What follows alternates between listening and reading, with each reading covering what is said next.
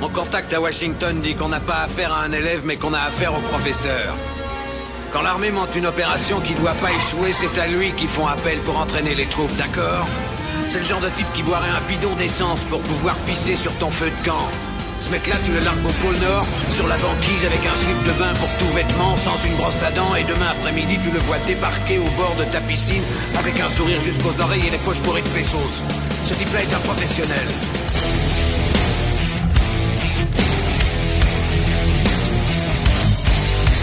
Je vais tout de même pas me faire enculer sous prétexte que c'est un ami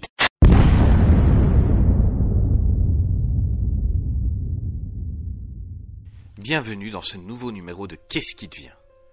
Aujourd'hui, avec moi, l'homme dont le rire a été qualifié de rire de baleine par un internaute, ce qui m'a valu d'être attaqué par le syndicat des baleines.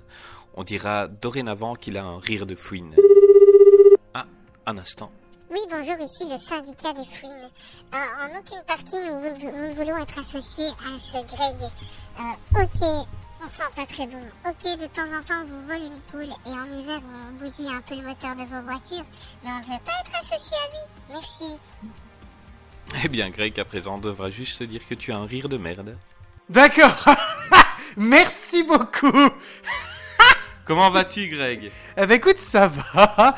Ça va bien, Ça va? merci. Et toi? Bah écoute, ça va, ça va, ça va. euh, tout se passe bien. On a une petite semaine de congé. On a pu recharger les batteries. Ah mais tranquillement, hein. Ah ouais, bien sûr. Ouais, c'est clair. Et on a un invité aujourd'hui. Oui, tout à fait, absolument. On a un invité. Oui. On a Florian du podcast La Jaquette. Bonjour Florian, comment vas-tu? Très bien et toi? Bonjour à tous, à- enfin à tous, à tous les deux du coup, puisque tous ça... Oui, non, on n'a pas d'auditeurs, il n'y a que nous deux qui avons écouté les Oui, bah ah on peut oui, d'accord. euh, bah, oh, bon, on est, on, on est dans la même barque, hein, j'ai l'impression. hein. Barque, baleine, c'est bon, on est dans le thème. oui. On est dans le thème, ouais. Voilà, parfait. Donc oui, ça va très très bien. Euh, Florian, elle est réputée pour sa mauvaise foi sur Twitter. Et euh, aujourd'hui, on va en rire parce qu'on va parler de qui, Florian? On va parler d'un homme dont le nom devrait être gravé en lettres de feu dans le ciel pour que tout le monde le voit. Je veux parler de Saint Michael Bay. Oui, Michael Saint Michael Bay. Bay, Mais. Saint Michael Bay, oui, bien sûr. On a fait une émission sur Roland Emmerich euh, la semaine passée. Et là, maintenant, on va prendre quelqu'un d'autre qui aime bien tout faire péter, hein, Greg?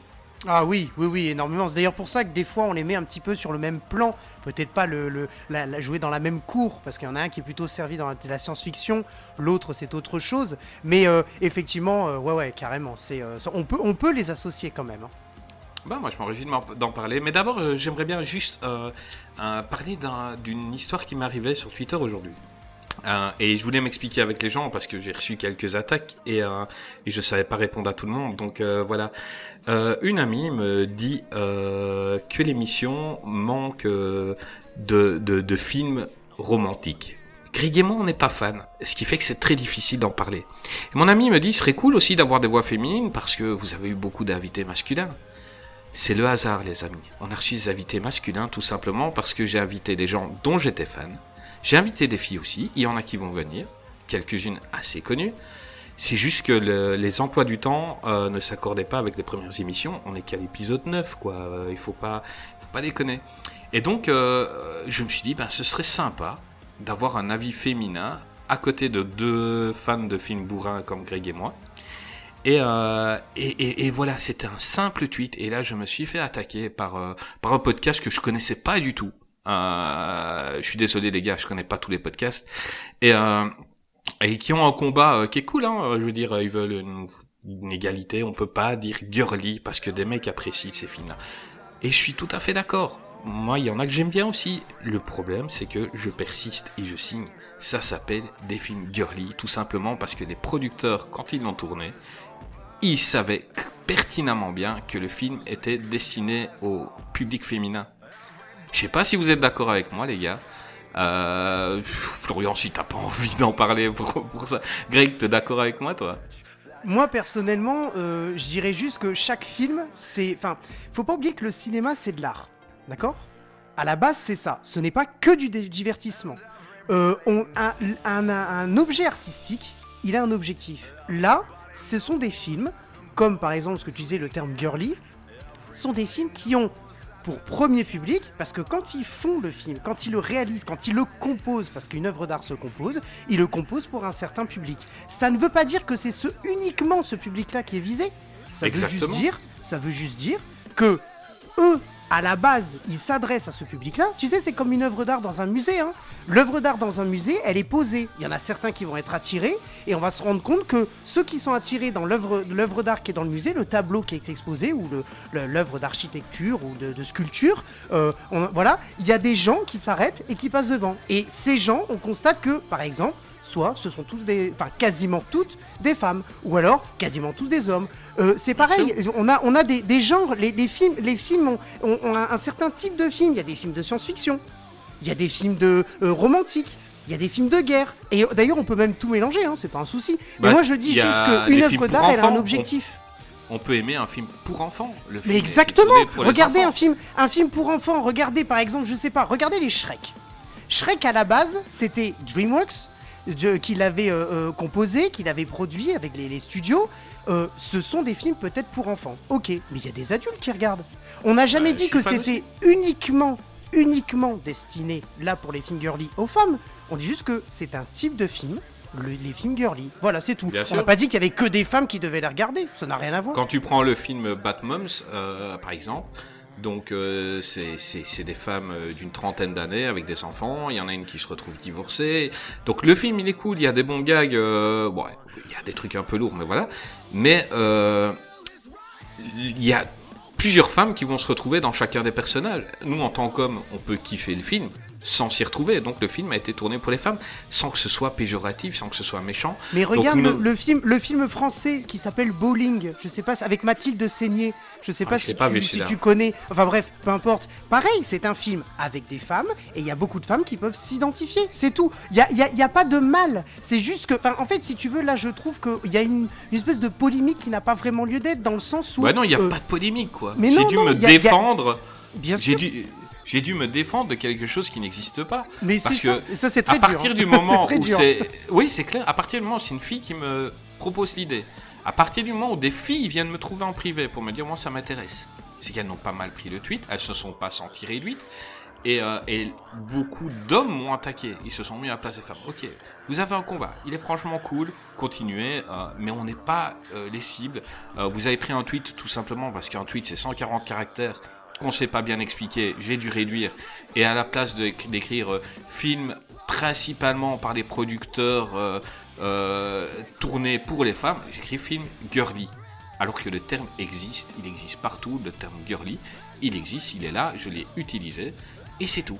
Donc euh, voilà, on va pas polémiquer deux heures là-dessus. Si vous, je vous ai dit aux gens sur Twitter que j'allais vous expliquer maintenant. Je veux, je pensais pas devoir effacer un tweet un jour parce que parce que franchement ici on est cool et on n'est pas des gros beaufs misogynes comme on a essayé de, nous faire croire là-dessus. Euh, et les femmes, si c'est les meilleures dans, on va recevoir Julie de deux heures de perdu, c'est la meilleure pour Van Damme, évidemment qu'elle est invitée. Euh, et voilà, c'est tout. Donc euh, c'est passé, on n'en parle plus. Moi, je veux plus de polémique sur Twitter. Si vous aimez pas ce que je dis, bloquez-moi.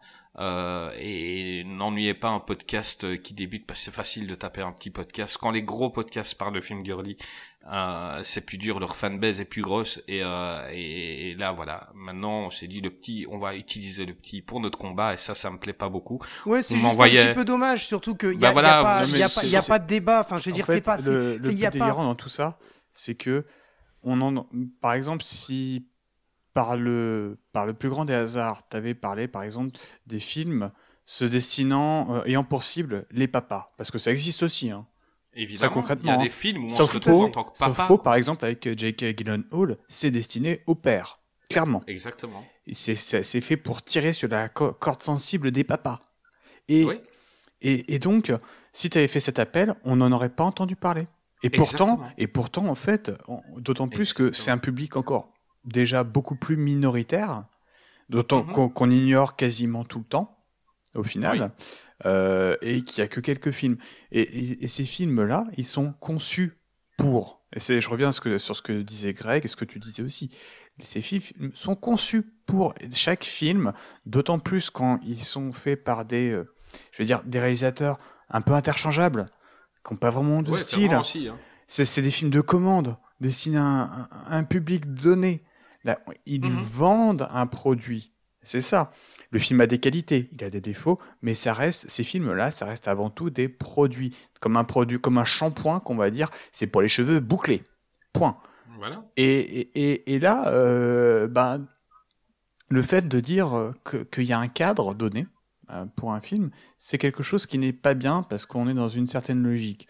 Je comprends tout à fait, effectivement, qu'on on doive accepter les sensibilités de chacun et chacune, que euh, on arrive maintenant à distinguer de façon très, très éloquente et, très bien le genre et le sexe. Pour moi, c'est quelque chose d'important au final parce que bah, c'est deux choses qui sont complètement différentes. On peut être euh, l'un et l'autre à la fois si on veut.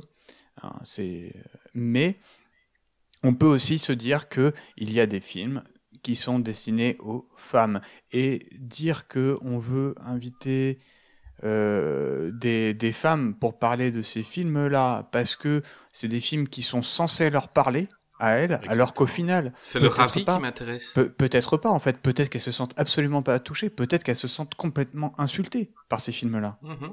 Qu'est-ce qu'on en sait En fait, on pose pas la Mais question. Tu, tu vois, si par exemple, euh, on fait un jour les, les films euh, LBGT, des films gays tout ça, je vais en parler, je vais demander si une personne homosexuelle peut venir, tout simplement, parce que je ne veux pas parler à leur place. Mhm. Et je peux apprécier le film. Je peux apprécier le film sans problème.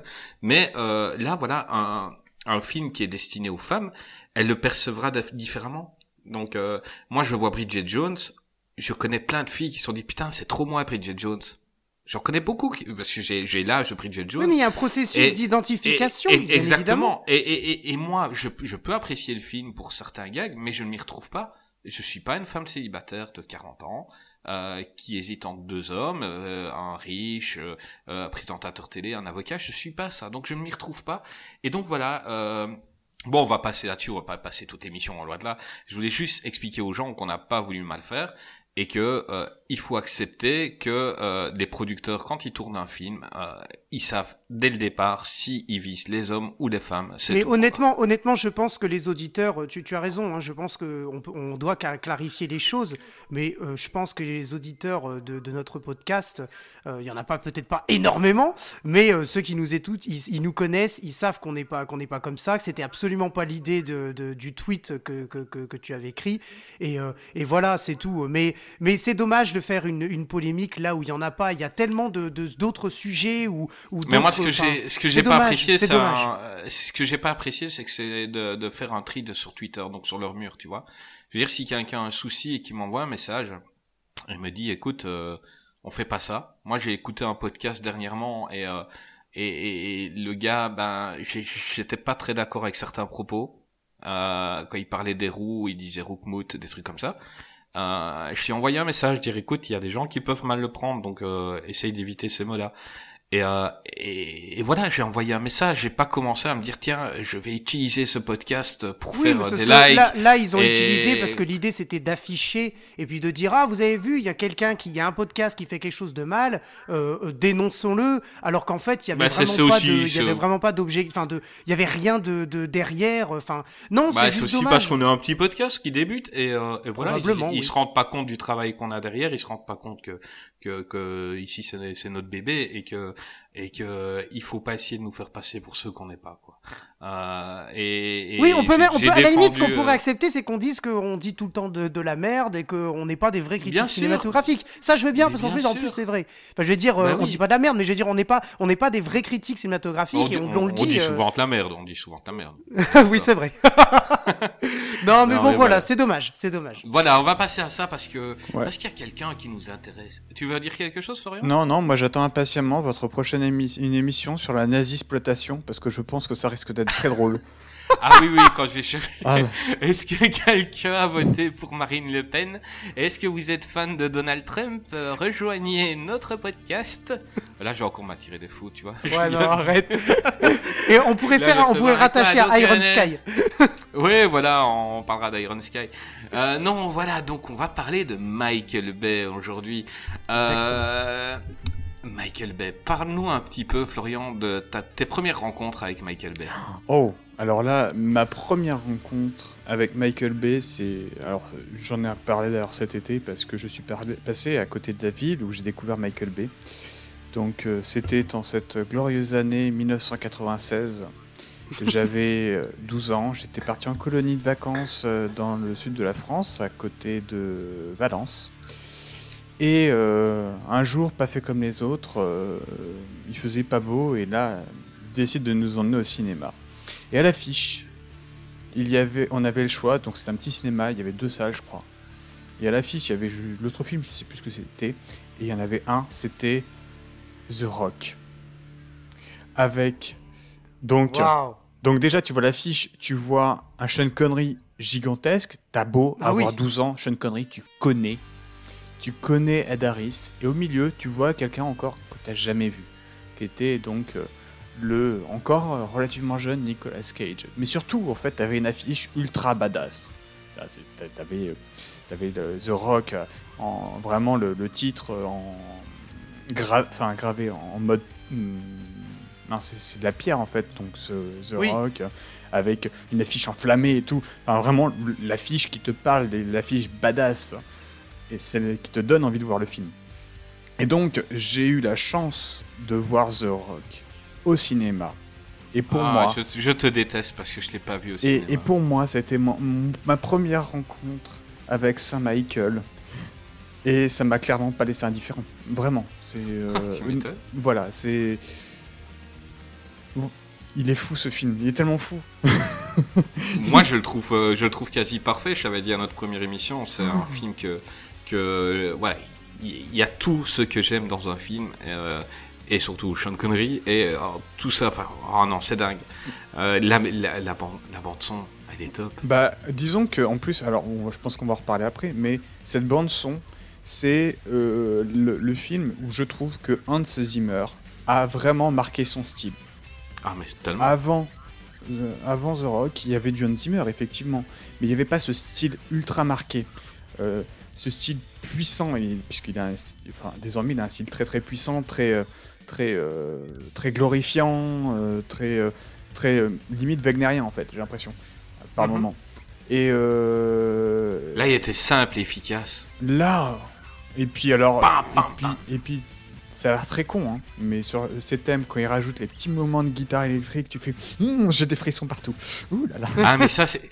En fait, il a réussi à faire un truc qui était kitsch euh, dans, ces années-là, donc les guitares électriques qui arrivent sur, euh, sur des, des, des orchestrations. Il y a plein de films où, quand on les entend maintenant, c'est kitsch, et en fait, celle de The Rock est toujours top. Il a, il a trouvé la dose parfaite pour, euh, pour rendre ça parfait, c'était génial. De toute façon, ça fait partie des films que je vois à peu près une fois tous les deux mois. Ah bah voilà. Voilà. J'ai des films doudou, j'ai celui-là, j'ai euh, Commando, mais parce que c'est le meilleur film du monde, et de tous les temps.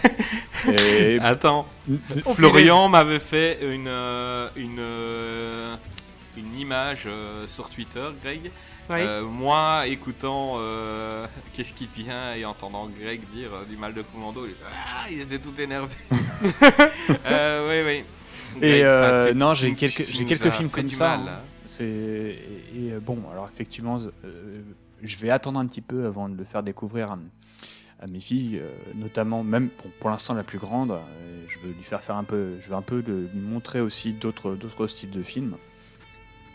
Donc, Mais- on, on- on peut dire que ta rencontre avec Michael Bay a bien commencé. Oui, elle est extrêmement bien commencée. Il y en a d'autres, ça a pu commencer plus mal, hein, notamment ceux qui se sont On dit. verra après si elle a bien fini. Ouais, mais bon. Ouais, Ah, disons il que. alors, là, je- alors, ça, dépend jusqu'où on va. Ça, ça On dépend à verra quelle année on s'arrête. Je compte sur toi pour te lâcher. Euh, Greg, ta première euh, rencontre avec Michael Bay?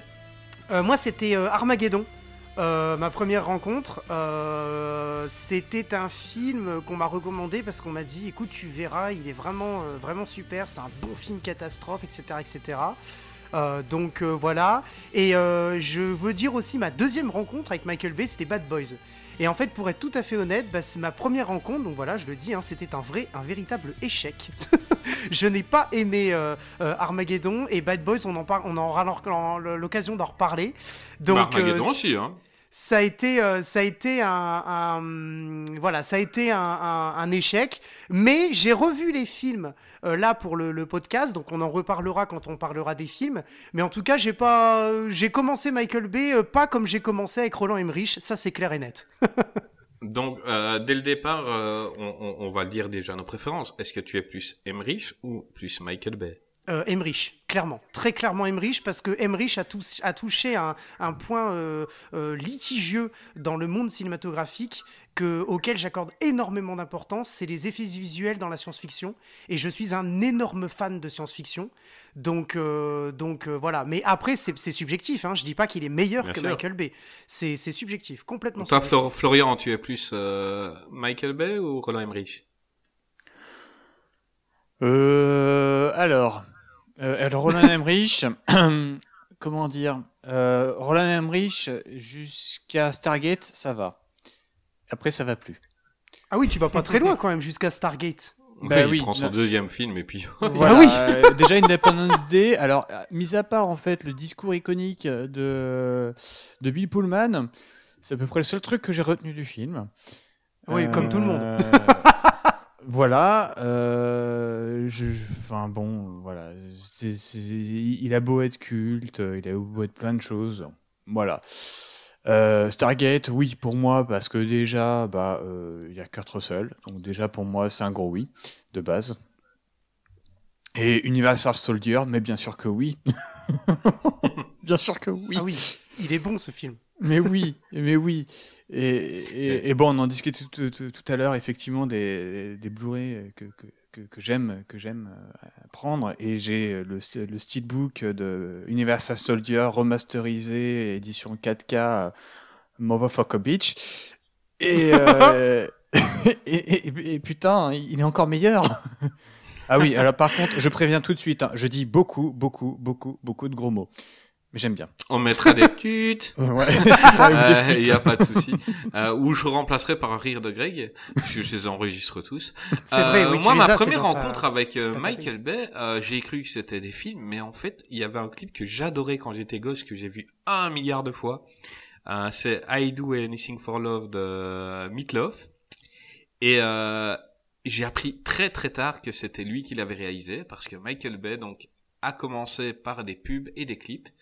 Et, euh, et il a fait quelques clips iconiques. Euh, Florian, tu peux en parler? Alors, euh, les clips, j'aurais du mal à en parler parce que je regarde pas. Ok, on va. Je suis- on- je suis un- je suis un mauvais- sur les mauvais invités, enfant. Greg. Non, mais je suis Ah un là, mauvais enfant des années là, 80, tu viens nous parler de 90, mais Michael je- Bay. J'aime écouter la musique. J'aime pas la, enfin j'aime écouter la musique. Ou si je veux voir le groupe, je vais le voir en vrai. Mais j'ai un clip, voilà quoi. Et donc effectivement, il a fait, il a fait de la pub et il a fait, il a fait des, des clips. Il était même dans la même boîte qu'un qu'un certain autre réalisateur nommé euh, David Fincher. Ils étaient même dans le, dans les bureaux côte à côte. Bah en fait, euh, pour beaucoup, donc euh, le clip euh, de Meatloaf dont je parlais tout à l'heure lui a ouvert Hollywood, euh, tout simplement parce qu'il a réussi en 5 minutes à, à refaire euh, La Belle à la Bête en version rock'n'roll. Euh, c'est un clip assez dingue. C'était, je crois, le clip le plus vieux à l'époque. Grâce à ce clip-là, la chanson était numéro un dans tous les pays. Euh, ça, a, été une folie. Meatloaf, c'est quelqu'un qui n'était pas du tout connu. euh, euh, à part aux États-Unis. Aux États-Unis, c'est une superstar, mais dans le monde, euh, on s'en foutait. Et, euh, et cette chanson, c'est en 80, 94, je pense, un truc comme ça, je ne sais plus, est devenue euh, numéro un partout dans le monde, quoi. Et Michael Bay n'y est pas étranger, et donc il a été appelé très vite pour euh, pour le cinéma. Et Bad Boys. Et Bad Ah, Boys. Greg, tu n'aimes pas Bad Boys, dis donc. Eh ben écoute, euh, j'ai été, euh, j'ai, je l'ai dit hein, tout à l'heure, c'était ma l'une de mes premières euh, rencontres avec Monsieur Bay. Honnêtement, le Bad Boys 1, j'ai pas accroché quand je l'ai vu. Et puis finalement, je l'ai revu euh, bah là euh, cette semaine pour le, le pod. Et euh, eh ben le 1, j'aime toujours pas. Attends, Le 1, j'aime Attends, toujours tu dis pas. que t'aimes toujours pas le 1. euh, J'espère que t'aimes pas les autres. Alors, attends, attends. Parce que, parce que en fait, moi, j'ai- j'ai beaucoup plus accroché dans l'esprit Michael Bay. J'ai beaucoup plus accroché le 2 que le 1. Oh, Pour la simple- On va, enc- on va encore perdre 100 auditeurs. Oh là Ouais, là. ouais, je T'es sais. Oui, alors je suis tout à fait sérieux pour la simple et bonne raison que, un, je n'ai pas compris comment le 1 est devenu un film de référence, mais vraiment pas. Euh, c'est pas un mauvais film.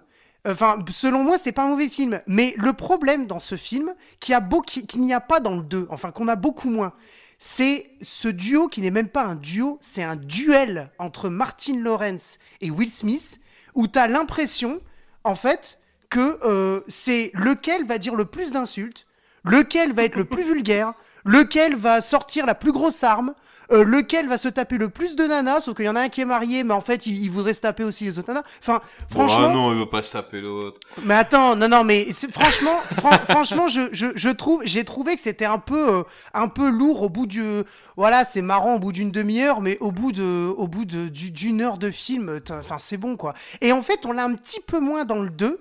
Euh, et c'est pour ça que j'ai préféré le, le, le 2, parce qu'il y a moins ce, cette espèce de, de, de duel à lequel est le plus fort entre Martin Lawrence et Will Smith. C'est lequel va nous, va nous faire le plus marrer, quoi. Et j'ai, j'ai, moins accroché le 1, même si euh, le 1 c'est quand même un bon film. C'est toujours un kiff de voir, le, de voir tout exploser. Mais bon. Ah, attends. Moi, j'ai, attends, je préfère le 1 pour une seule, une- déjà une chose, c'est Martin Lawrence. C'est-à-dire que euh, dans le 1, il est cool. Il parle pas trop. Et c'est pas encore devenu la pipelette euh, qui ne s'arrête pas euh, du 2, quoi.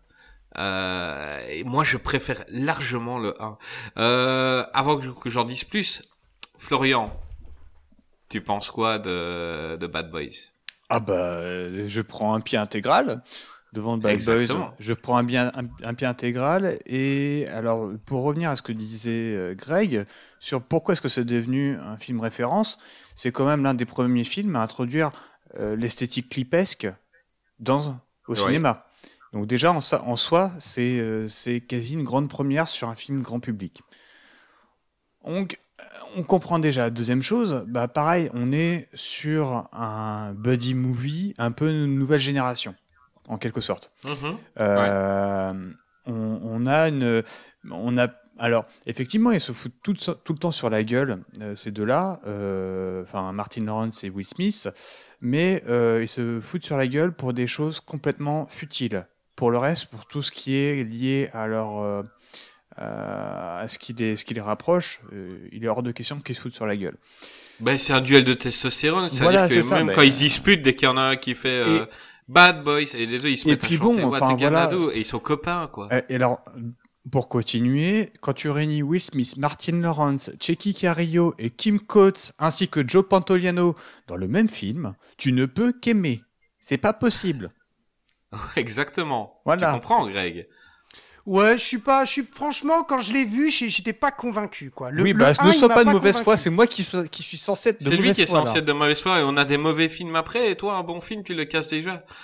Putain. Bah franchement, non mais tout à fait. En vrai, en vrai, euh, j'ai pas été. euh, euh, Par contre, tu dis Kim Coates, je l'ai pas vu moi, Kim Coates. Ah si, il est au début du film, il fait partie des deux gangsters qui braquent Martin Lawrence et, euh, et euh, Will Smith dans la Porsche au moment où ils font passer une prostituée en robe blanche juste devant leur bagnole et que Martin Lawrence a renversé Bien ses frites vu. dans la Porsche. Ah oui, il joue qu'une scène quoi. Et alors, c'est Kim Coates quoi. D'accord, ok. Le bordel. Non, mais attends, c'est- quoi c'est- C'est quoi c'est- Mais dans quoi est-ce qu'on m'a invité quoi Une scène avec non, Kim non, mais Coates, moi je pas pensais que grave. t'allais me sortir que c'était un rôle, euh, un qu'est-ce rôle. qu'il euh, vient mec hein, euh, t'inquiète pas. Ouais. Je pensais- pas- Je, pen- je pensais que tu parlais d'un personnage qui revenait. Non mais c'est pas grave ça. C'est- Peu importe. Oui mais voilà les gars c'est un bon film. Moi vous savez pourquoi j'ai kiffé ce film quand je l'ai vu? C'est parce que j'étais fan du, du Prince de Bel Air et euh, quand j'ai vu qu'il y avait un, un film d'action avec Will Smith qui sortait parce que c'était le premier film qu'il a fait après euh, après le Prince de Bel Air et et je me suis dit mais c'est pas possible. Enfin lui ça va être le comique de service. Will Smith je le trouve top dans ce film. hein. C'est un des meilleurs rôles, un des rôles où je préfère Will Smith. Euh, il est trop classe, il est, il est cool, il est drôle. Euh, moi, j'ai, j'ai kiffé. Mais alors, le 2, ouais, non, le 2, c'est pas possible. Je veux dire, euh, le 2, tu crois trois ou quatre fois que le film est fini. Le, le 2 est raciste. Euh, le 2, quand ils sont dans les favelas et qu'ils traversent euh, les, en, en 4x4 euh, les, maisons des pauvres au Mexique, tu te dis euh, ils, tuent, ils sont en train de tuer plein de monde. Euh, non, le, le, le, le 2, c'est pas possible. Il, y avait par exemple un, ils avaient un accord avec euh, Ferrari, euh, donc Will Smith a une Ferrari, et ils avaient dit ok, vous pouvez la prendre, mais vous pouvez pas la griffer. Donc ils sont pleine guerre des gangs, il y a des, des mitraillettes qui tirent dans tous les sens, il y a tout, et la voiture n'a pas une égratignure. Je veux dire, euh, logiquement, c'est pas possible. Il y avait trop de choses qui n'allaient pas dans le 2, en fait. Comme tu dis, le style Michael Bay se retrouve. Euh, mais c'est, c'est pas très bon. Florian, le 2, t'en penses quoi? Alors, il y a plein de choses. J'aime le 2, mais parce que il est plus Michael Bayesien que le premier, quand même. Oui. En un sens. En un sens où il est plus stylisé que le premier. Le premier, il y a du style. Il y a beaucoup de style. Mais pas encore, euh, pas encore euh, au, point du Michael Bay qu'on connaît aujourd'hui. En tout cas, je, trouve. Après, euh, j'ai pas passé un mauvais moment. Effectivement, t'as beaucoup de, comme dans beaucoup de films d'action, tu t'attardes sur des, sur, des, sur des détails qui sont certes intér- intéressants, mais dans les films d'action, on se pose pas trop ce genre de questions. Euh, sur, le, sur les victimes collatérales, par exemple, imaginons, reprenons une scène de Fast and Furious 5 où ils ont traînent un, co- un coffre derrière le bagnole. On se soucie pas des, gens des bagnoles écrasées à côté qui, sont, qui les conduisent? Ouais, Concrètement. clairement. Voilà, c'est en fait, je pense que t'as t'as pas passé un mauvais moment hein, devant devant devant le film, mais J'ai euh, trouvé trop long le 2. Le 2, il y a plusieurs fois, je croyais, je bah, voulais il, qu'il s'arrête. il fait plus de deux heures. Je voulais qu'il s'arrête, je me suis dit, c'est bon, c'est fini. Bah, non, on kidnappe sa sœur, on la met au Mexique. Il cherche à aller toujours plus loin dans celui-là. Oui, En fait, ça, un peu, un peu dans une dans une quête, euh, t'as as, l'impression que c'est une quête de de la surenchère parce que euh, je pense qu'on en parle un peu plus tard, mais effectivement, euh, ben, euh, il, a cette réputation-là, et j'ai l'impression que ce Bad Boys-là, c'est celui de, bah, vous voulez de la surenchère, je peux en donner, et encore plus que ce que vous pensez. C'est un peu je pense qu'il est un peu dans ce, dans ce délire-là. Mais c'est c'est à surenchère jusqu'à dans le jeu d'acteur, c'est-à-dire que j'ai parlé tout à l'heure de, de Martine Laurence. Donc j'avais un mauvais souvenir du 1 parce que euh, je pensais qu'il était comme dans le 2. J'ai revu le 1 récemment, je l'avais plus vu depuis euh, plus de 10 ans. Et je me suis dit, mais en fait, il est super cool le duo dans le 1. Euh, ces deux mecs virils, euh, voilà, ils, ils se laissent pas faire par l'autre, ils s'envoient des vannes et tout. Alors que dans le 2, euh, bah, c'est une- il, fait, il fait pleurer euh, Martin Laurence. Euh, c'est un gars qui râle tout le temps, qui crie tout le temps, euh, qui tchatche trop, qui essaye de se la jouer Eddie Murphy à l'époque, euh, le flic de Beverly et ça lui va pas. Euh, je, je le préférais mille fois dans le 1, quoi. Et il est, il est redevenu un peu plus sobre dans le 3, euh, que j'ai surkiffé, Bad Boys for Life. Le 3 est certainement mon préféré, euh, mais c'est plus Michael Bay, donc on va pas trop en parler.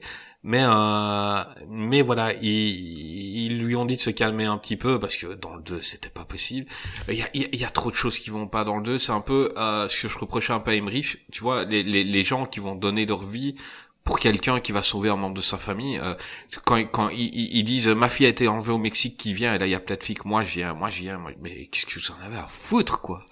Ouais, veux dire, mais elle euh, est badass cette scène. Elle est badass. as Ouais, elle est badass, elle est, elle, Elle elle, pète bien, transpire vois, la les- testostérone. Exactement, Mais les- voilà. c'est même pas des flics, c'est des bodybuilders qui arrivent avec des grosses barbes. Nous on vient, hein. mais euh, pourquoi? Mais c'est pas grave. dire, euh, déjà on peut pas parce que c'est un autre pays, donc nous on est des policiers, on n'est pas euh, des agents secrets, on peut pas. Ah, on va y aller quand même. Et voilà, je me suis. pff. Non, le 2, j'avais aimé la première fois que je l'avais vu parce qu'il se passe mille choses. Euh, je crois qu'à chaque fois que j'ai voulu le revoir, je me suis endormi.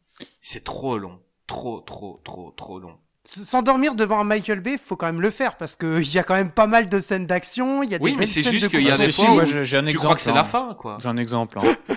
Ouais, tu crois que c'est la fin et puis tu t'endors quand euh, Non, non, mais il y a encore un truc et puis ah c'est la fin. Non, on repart. Et puis ils ont poussé les trucs. Par exemple dans le 1, ben il y a il y a le Maccabée et Will Smith fait exprès d'ennuyer Martin Lawrence en faisant bouger le pied. Là non, euh, qu'est-ce qu'ils font? C'est que ils sont cachés en dessous du Maccabée et il y a euh, des substances corporelles qui elles vont lui tomber dans la bouche. Ouais, pas besoin d'en rajouter pendant une heure et il reste la tête en dessous en faisant ah ah ah mais c'est dégueulasse. Non, euh, non. non. Euh, si ça t'arrive, tu t'enlèves de là, point quoi. Euh, et c'est ça, c'était la surenchère, c'était un peu, un peu trop. Ouais, gros. mais c'est un peu, c'est un peu le but. Excuse-moi, mais ça, tu tu l'as aussi dans le premier. Hein. C'est un peu le but de, de cette, cette trilogie et de ce, surtout, surtout de ce duo. Ce sont des bad boys.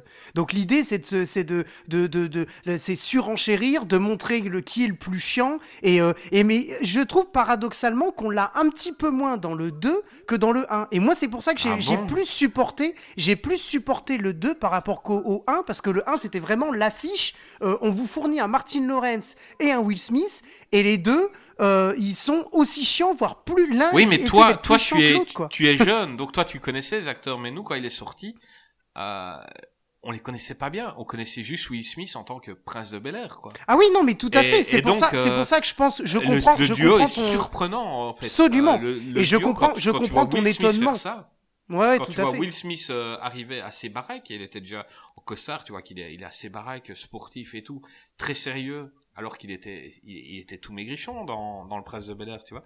C'est franchement, euh, j'ai vraiment bien aimé le, le truc.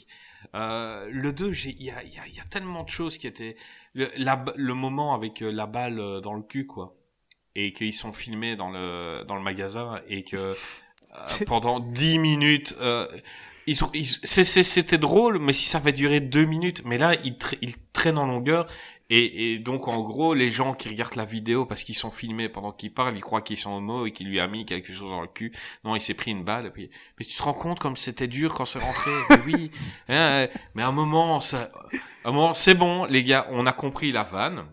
On l'a compris, il n'y a pas besoin de les Mais tirer, alors, les tirer, c'est- les tirer, les tirer. Elle- voilà. alors, ces, ces scènes-là, euh, tu remarqueras quand même qu'elles sont souvent étirées dans, souvent de, dans, dans, dans les films de Michael Bay, parce que Michael Bay, c'est un gros gamin. Mais vraiment. Oui. Exactement. C'est un tout énorme fait. dans un gamin, Wentworth, ce mec, il est génial. Il est, en fait, il, il est full potard tout le temps. C'est un énorme gamin. Il sait pas s'arrêter à ce niveau-là. Et ça l'éclate. Et il voit que ça fait chier les gens, donc il continue encore plus. Et Mais je crois qu'il savait pas que ça faisait chier les gens, c'est juste qu'il s'est dit. Si, si, euh, si, si, oh, si, Ah si si si si je suis complètement d'accord avec Florian. si, si, si. que, il- il- euh, en moi, fait, ça me faisait penser à Wentworth où ils traînent les blagues en longueur. Cette- Ils, cette- ils font exprès. Mais c'est, euh, si, si, il- en fait, Michael Bay, c'est un mec qui est dépourvu intégralement de cynisme. Intégralement. complètement. C'est bien. ça, intégralement, il est dépourvu de cynisme, il est full premier degré. Et alors là, et du coup, tout ça, et, puis surtout, il est toujours à fond sur tout ce qu'il fait.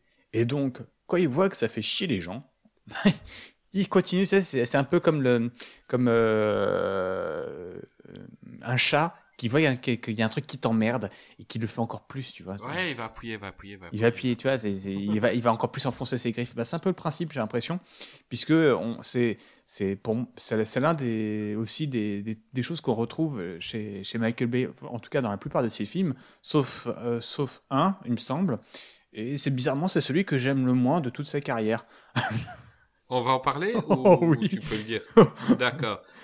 Et t'as vu le 3, Florian? Alors non, j'ai pas vu le 3.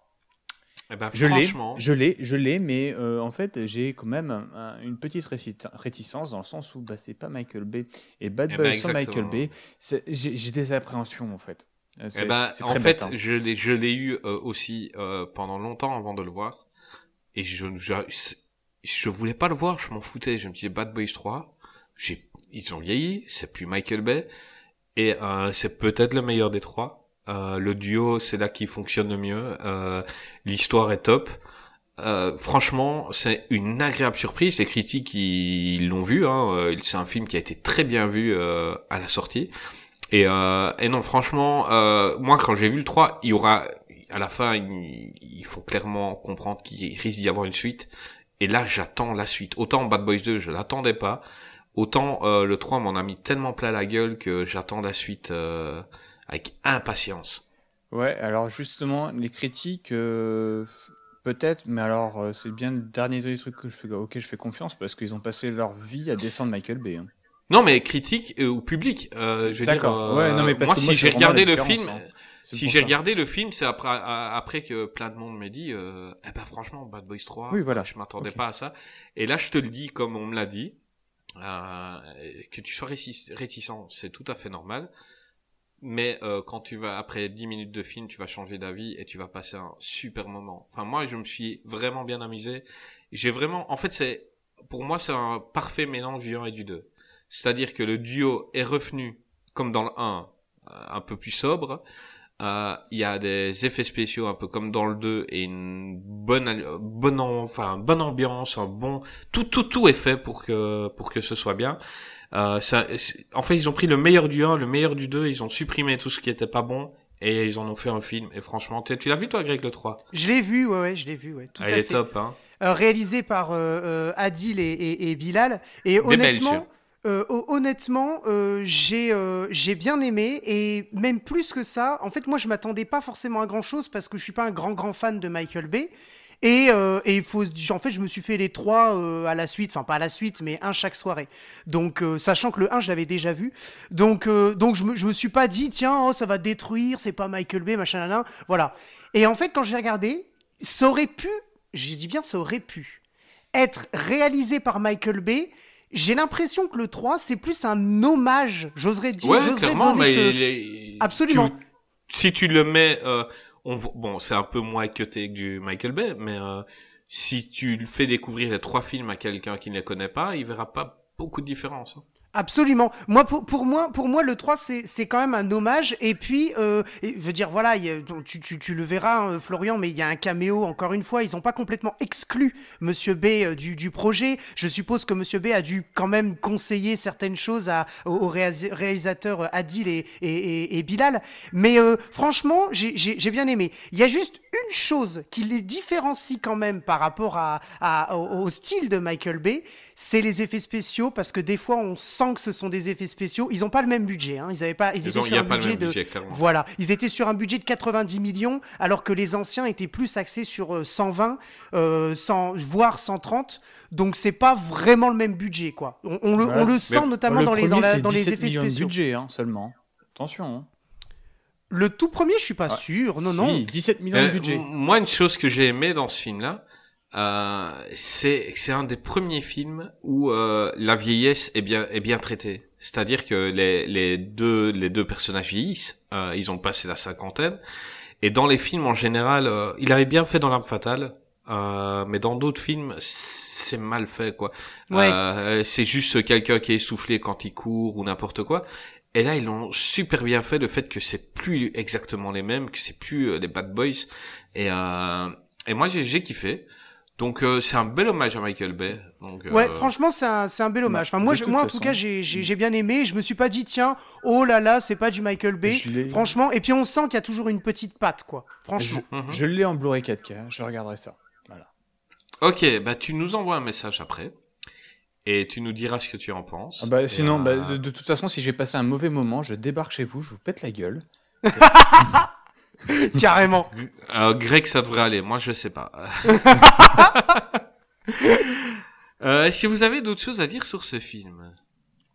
Non, enfin, moi, je- Enfin, après, si, plus, des, plus des- plein de petites anecdotes. Hein. Ah, mais on est friand d'anecdotes. Je veux Ah. en entendre. Dis-moi. Alors, par exemple, euh, la Porsche que tu vois dedans, oui. eh ben, c'est la celle Porsche. de Checky Cario. non, c'est celle Oui, de Michael Bay. Ah non, non, non, non, non. Ouais. C'est celle de Checky Cario. Je t'assure, c'est celle de Checky Cario. Mhm. Dans lequel il y a- Dans lequel Dans le Dans, le 1. pre- dans la première scène, c'est celle de Michael Bay. Ah, parce que il y a une scène dans, dans, dedans. Je sais pas, on, on va se mettre d'accord, on va envoyer Greg, le pro de l'informatique. Il y a même une scène où pendant un quart de seconde, on voit une plaque française sur la Oui. Porsche. Et, Mais euh, alors ça, c'est la seconde scène où on la voit, c'est une autre Porsche. Ah, c'est une autre. D'accord, il y a deux fois la même. Euh, en fait, la, la deuxième, c'est au moment où elle est arrêtée, au moment d'ailleurs on voit Kim Coates. Ça, c'est Mhm. effectivement celle de Checky Cario, mais euh, quand tu les vois conduire, conduire, pas s'arrêter. Conduire. C'est celle de Michael Bay. D'accord. Et- Parce que Ouais. j'avais vu en fait la, la plaque française et Mhm. j'avais été surpris. Et, euh, et en, regardant les anecdotes, j'ai vu que c'était euh, Checky Cario qui avait prêté sa voiture. Donc il est acteur dans le film et il a prêté sa voiture pour euh, pour, pour quelques scènes quoi.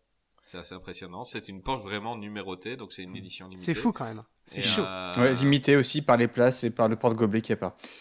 Et par le port de Belgique, euh, ouais, elle est toute seule, il y a des frites dedans. Est-ce que tu as d'autres anecdotes intéressantes, mon ami Florian? Euh, oui, j'en ai une autre. Euh, donc, toute première scène que l'on voit, Ah au moment où tu as l'avion qui passe au-dessus de l'enseigne Miami. Mhm. cette enseigne n'existe pas. Elle a jamais Ah non, existé non, non, à. Miami. Non, non, c'est juste un délire de Michael Bay qui s'est dit que ça pouvait faire super stylé.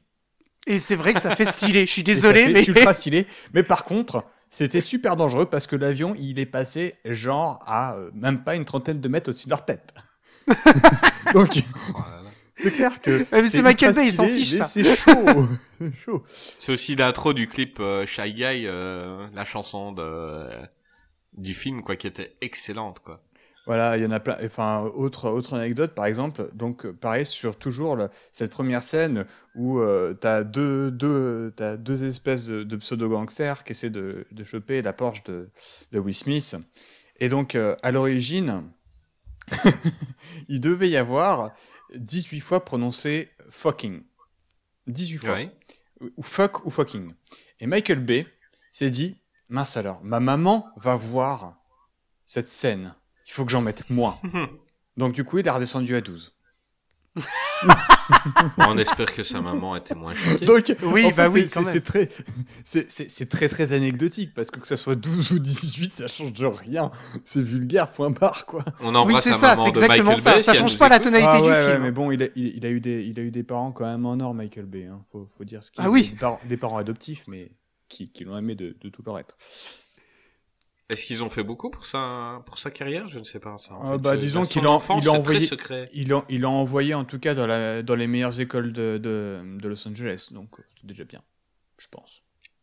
C'est déjà bien. C'est déjà très très bien, puisque bon, euh, disons que bon, on va un coup de digression, c'est pas grave. Euh, c'est sa mère, sa mère adoptive était pédopsychiatre et, et son père était comptable, donc c'était pas non plus des, euh, des professions en tout cas euh, avec énormément de revenus, on va dire de la classe moyenne, mais se sont arrangés pour que le jeune Michael Benjamin Bay euh, aille dans les meilleures écoles ce qui lui a permis notamment de fréquenter l'une des meilleures professeurs euh, de d'école de cinéma, qui s'appelait Janine. Janine.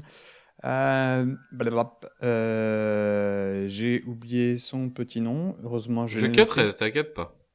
Euh, de quoi? Je cutterai, ne t'inquiète pas. Ah, d'accord. Mais me cut pas trop, s'il te plaît.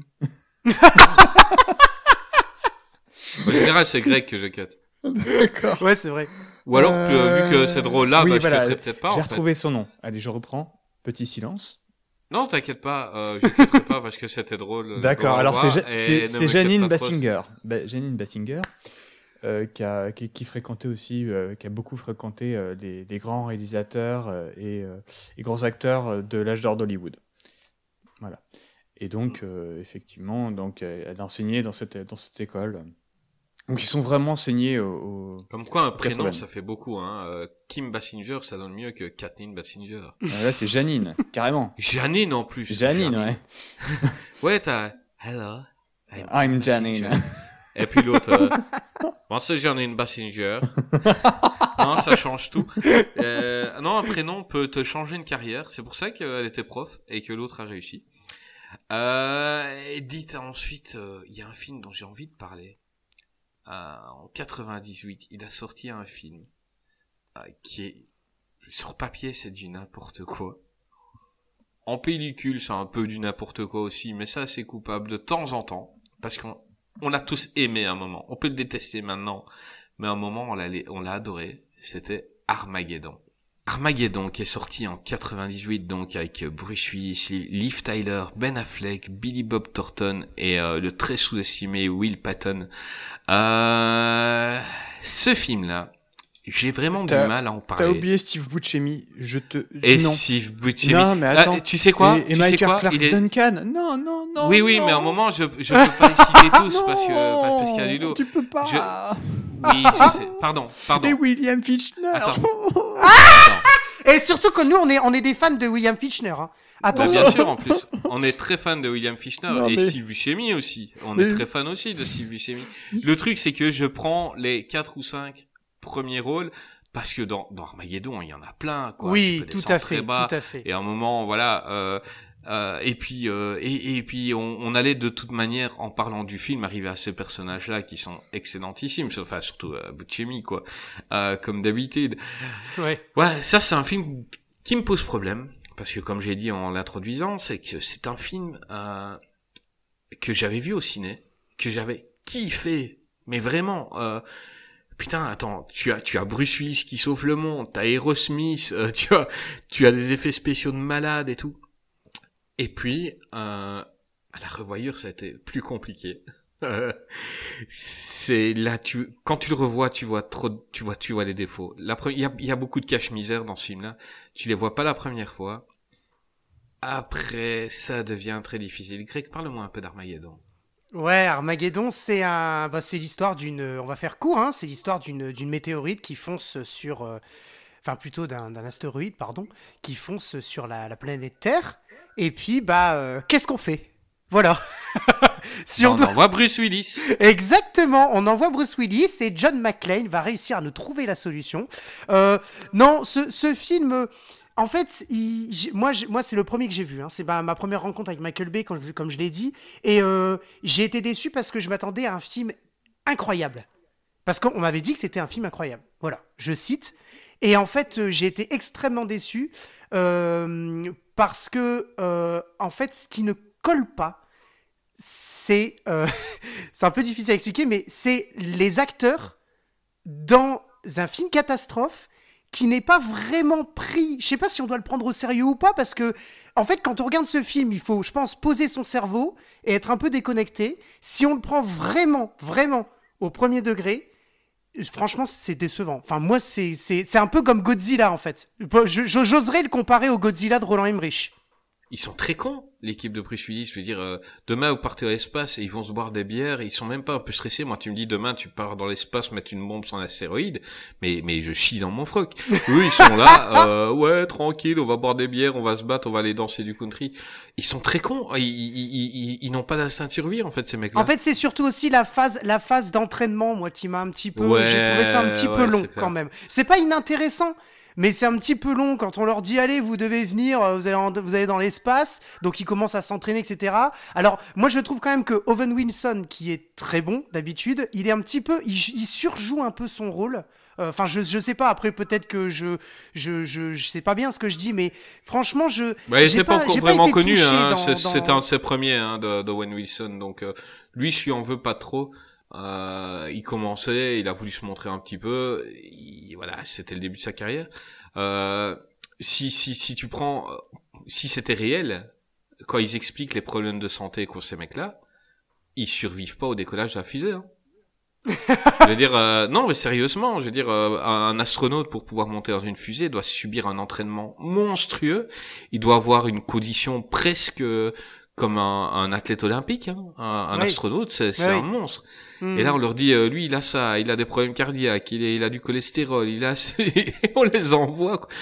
C'est pas très très réaliste, quoi. Euh, Florian, je crois que tu veux nous parler de ce film parce que tu l'as un petit peu teasé tout à l'heure. Bah non, j'ai pas beaucoup teasé. Euh, euh, c'est Mais ton avis, en tout cas. alors mon avis. Alors moi, c'est un film que j'aime bien. Déjà, je le trouve extrêmement divertissant. Il remplit pleinement son office.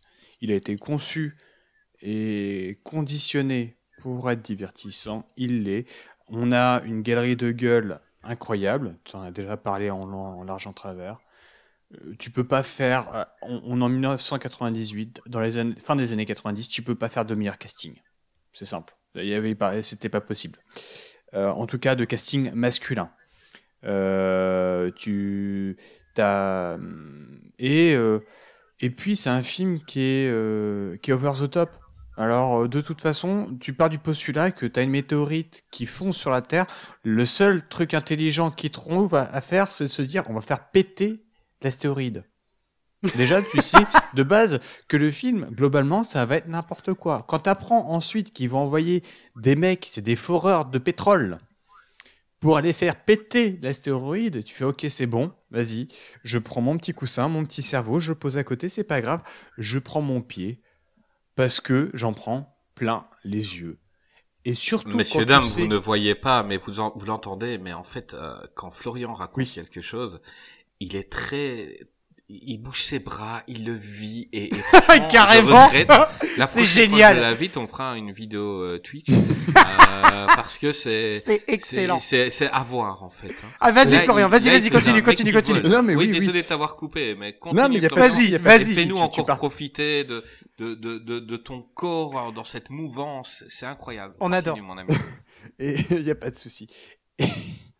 Et, euh, je sais plus où j'en étais, par contre. Oui, effectivement, les effets spéciaux. Et quand on sait que euh, la majorité des effets spéciaux ont été faits par Michael Bay, on est sur le cul.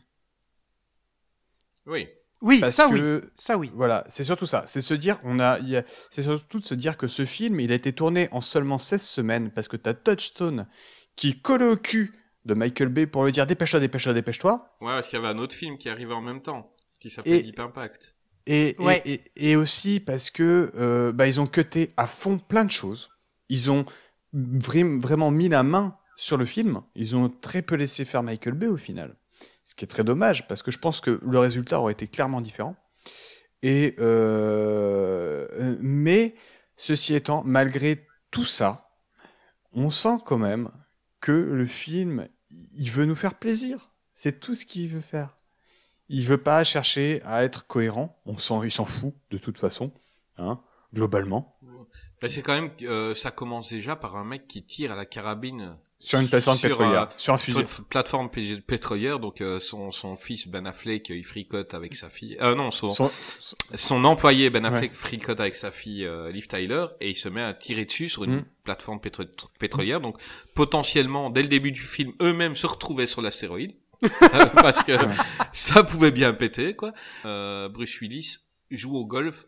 Sur, il envoie les balles sur les bateaux de Greenpeace quoi. Ah Donc- mais c'est, c'est, c'est mythique scène. C'est très con, quoi.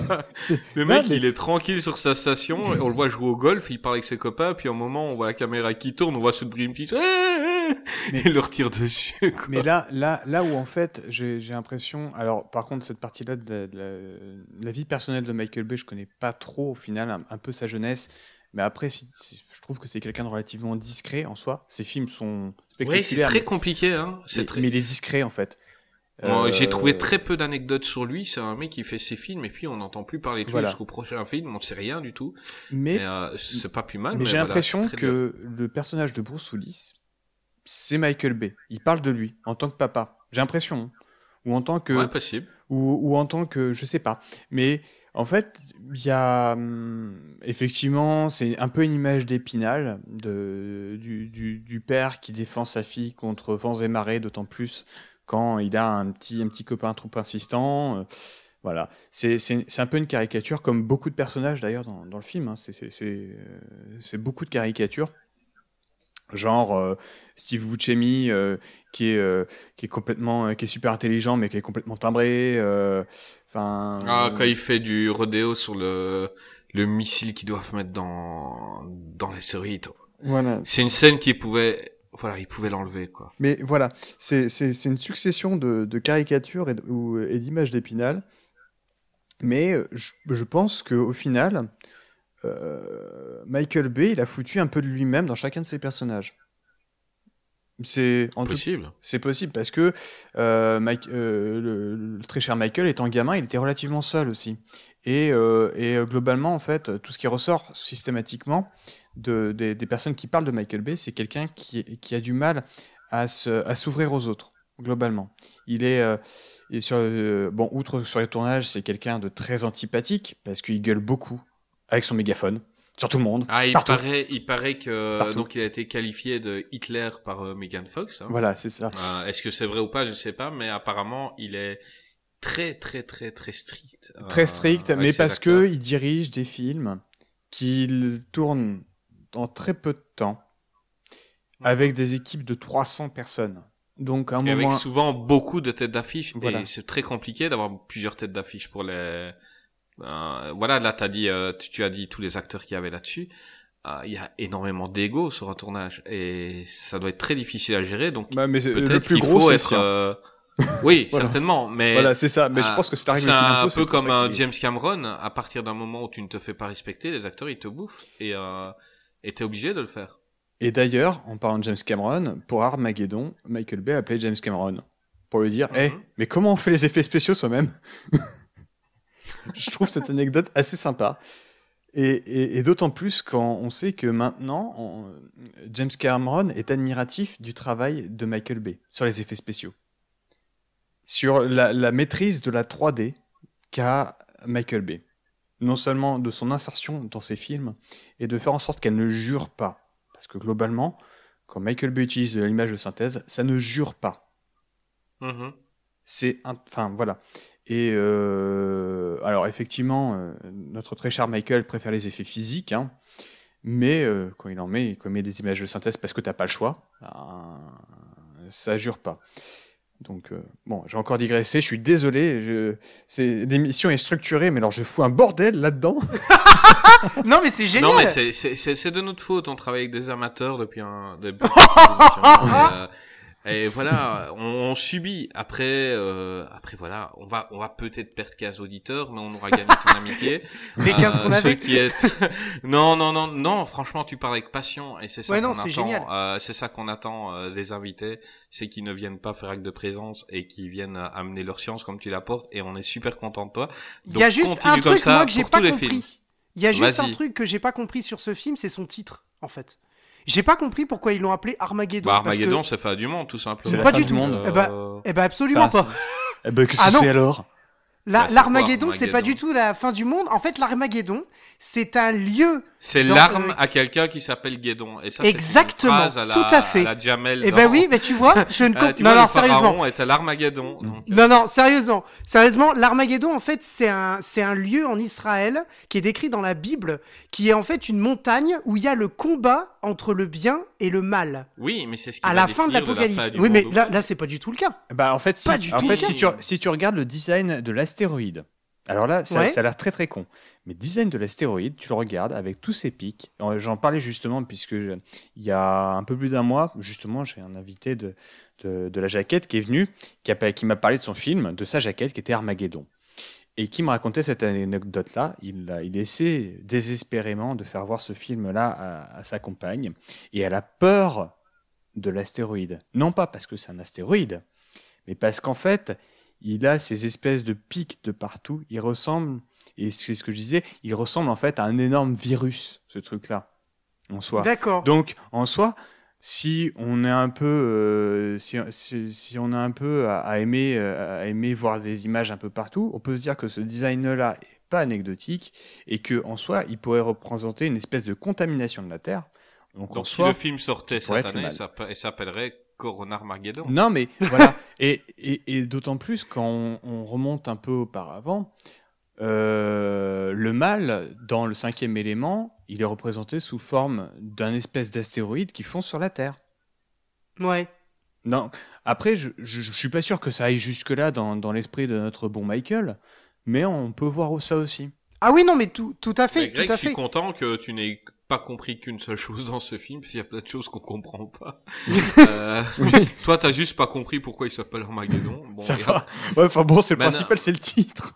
voilà. Oui, quand même. Bah, c'est parce que c'était par rapport à la référence, à la référence biblique, et si tu veux, c'est pour ça que j'ai pas compris pourquoi ça s'appelait en Armageddon. général, en, en fait, toi, tu parles de la référence biblique, mais euh, dans, dans le langage courant, l'Armageddon, c'est devenu la fin du monde.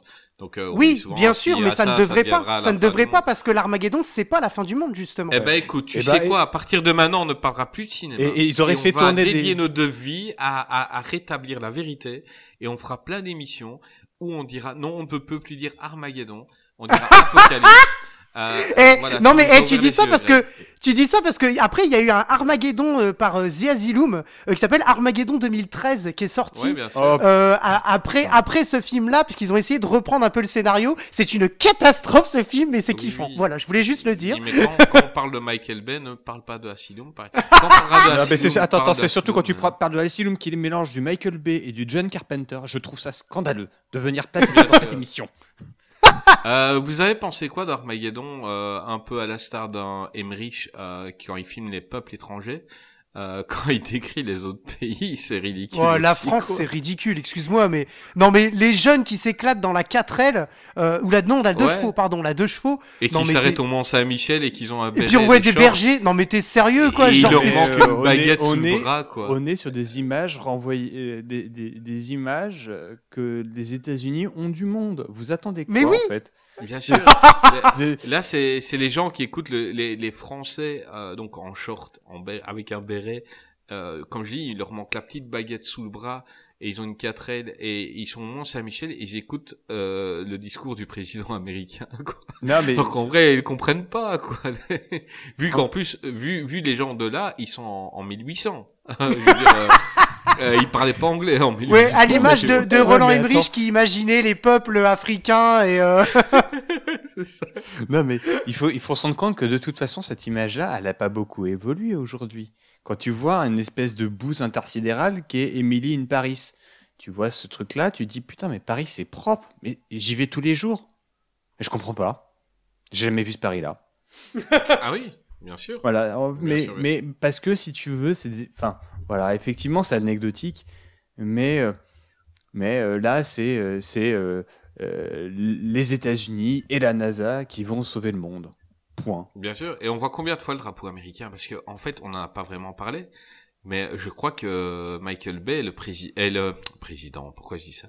Euh, Le réalisateur. Je, je, je suis pour. Euh, non, il aime bien. Il est. il- on voit souvent le président dans ses films. Oui, hein, mais moi, je veux bien qu'il soit président. Voilà. Euh, mais euh, c'est le réalisateur qui filme le plus souvent euh, des visages crispés devant le drapeau américain. Euh, Il y avait dans The Rock, il y a dans Armageddon, il y a, il y, a, il y, a, il y, a, il y a dans plein de films. Le mec, il aime bien le drapeau américain au ralenti. Parce que pas juste le drapeau américain, il faut qu'il soit en ralenti. oui, tout à fait. Le nombre de ralentis qu'il y a dans ce film, c'est franchement, c'est énervant. à un Oh moment là là. donné, Bah, tu enlèves le- les, les ralentis, le film il dure une heure quart. Hein. Euh, c'est me quand même le double ouais, des Resident Evil de Paul W.S. Anderson, hein, donc c'est bon. Oui, Oh là là, oui, non, ça c'est vrai que c'était c'était compliqué aussi au niveau des ralentis. Je- tu, tu, tu passes le film en, en avance normale, tout. euh, Le film, c'est une série en fait, un petit épisode. euh, voilà, moi c'est un film, voilà que un, un peu comme on avait parlé de, de Godzilla euh, la, la semaine dernière. Quand il y a Armageddon, je regarde. Je sais pas pourquoi ce film-là il m'attire. Je connais les défauts.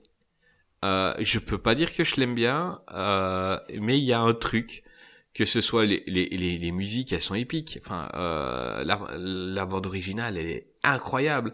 Euh, Bruce Willis, qui jusqu'à, il, il va appuyer à la dernière seconde avant que le météorite euh, ne, ne percute la Terre, mais qui fait un discours et qu'il y a tout le monde qui l'écoute. Alors, alors qu'en vrai, ce serait, mais putain, appuie sur le bouton, on fait exploser ça, t'arrives près de la Terre. Là, il fait un, un discours tranquille, peinard.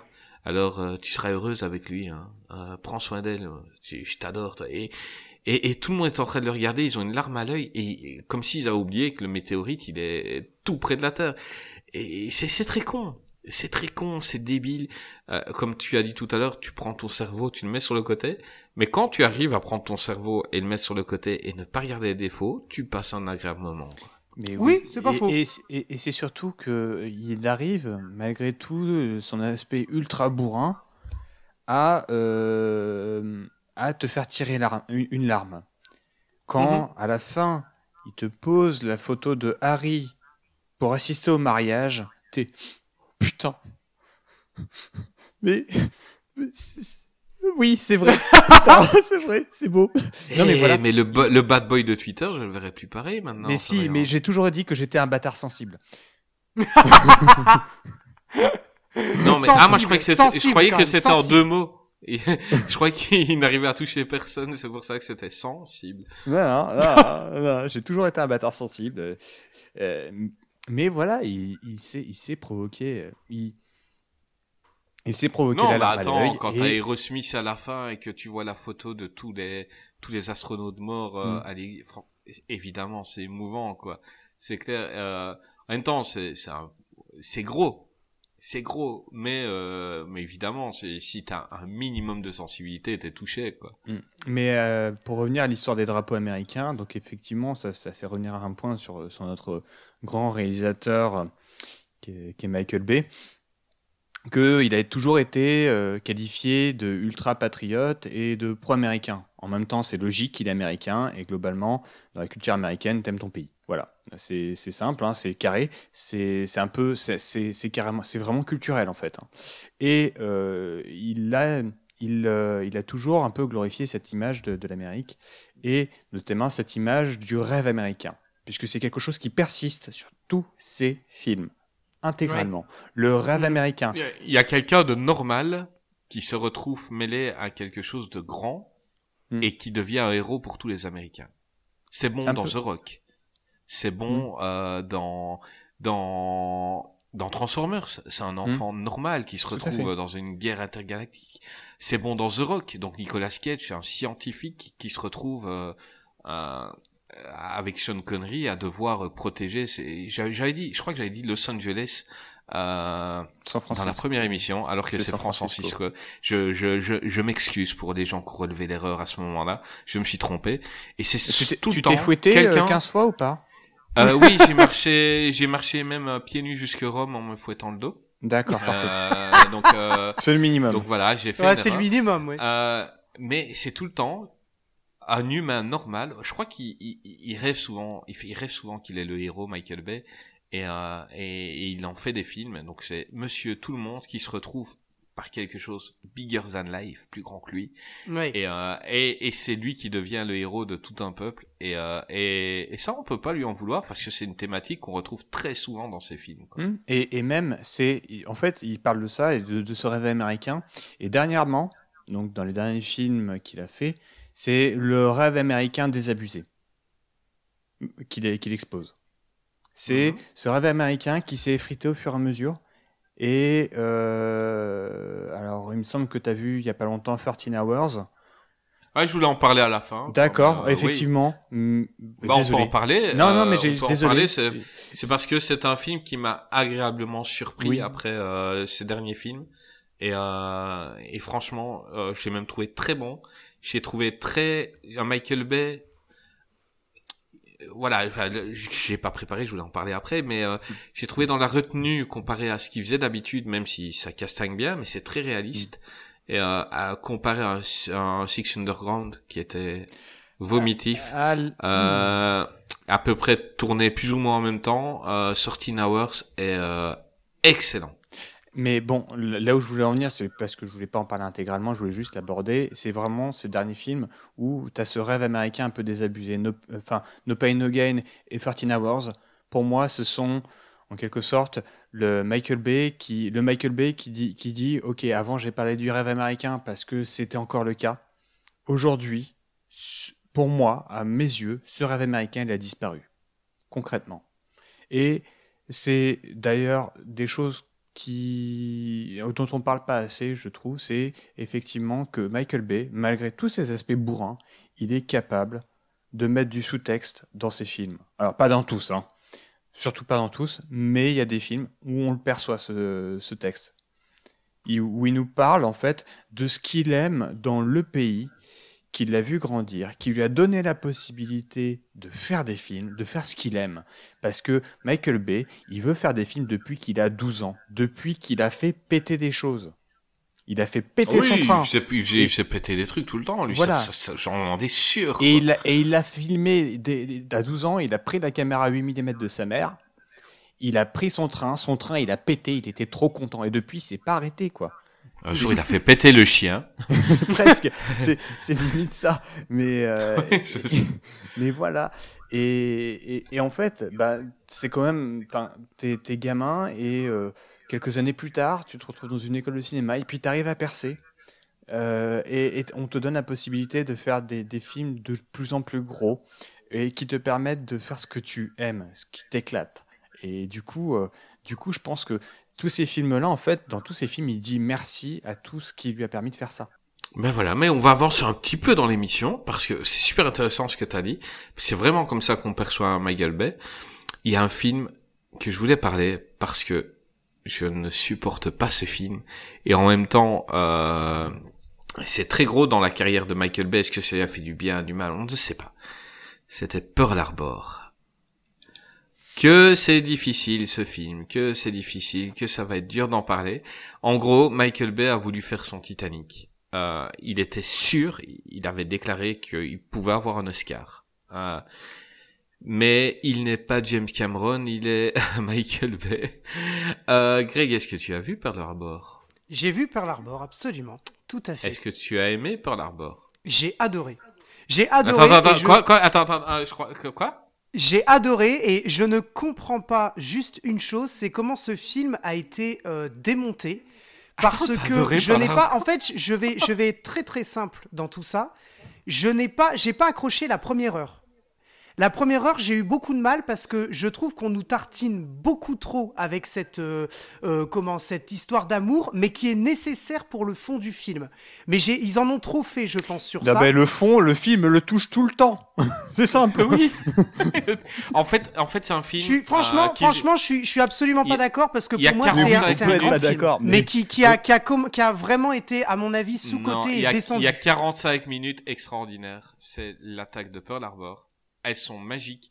Et euh, 20 ans après, euh, en niveau effets spéciaux, il enterre énormément de monde. Là, on est d'accord. Ah oui, complètement. 45 minutes. Oui. À Ah partir, mais- à partir mais de l'histoire 1h20, d'amour- à, à partir de 1h20 de film, le film commence à être Mais vraiment l'histoire génial. d'amour, mais elle est ridicule au Oui, possible, oui, oui. quoi. En fait, en fait, si tu veux, je, je, je, je ne la trouve pas ridicule dans le sens où elle apporte quelque chose à- au, au- au film. Mais moi, ce qui m'a un petit peu agacé, c'est que oui, quand tu dis qu'il a voulu faire son, son côté tita, euh, titaniquesque, allez, je, je, je le dis, c'est pas beau ce néologisme, en fait, c'est qu'il a voulu nous tartiner avec une histoire d'amour euh, qui est, selon moi, très mal amenée, et ça nous prend une heure du, une heure du film, et malheureusement, c'était, on va dire, nécessaire, peut-être pas autant, mais nécessaire parce que l'intensité dramatique du film est juste exceptionnelle. Mais non, pas du tout, justement. Mais bien sûr que si. Regarde, tu que prends, si. Tit- tu prends Titanic. On, on aime ou on n'aime pas Titanic.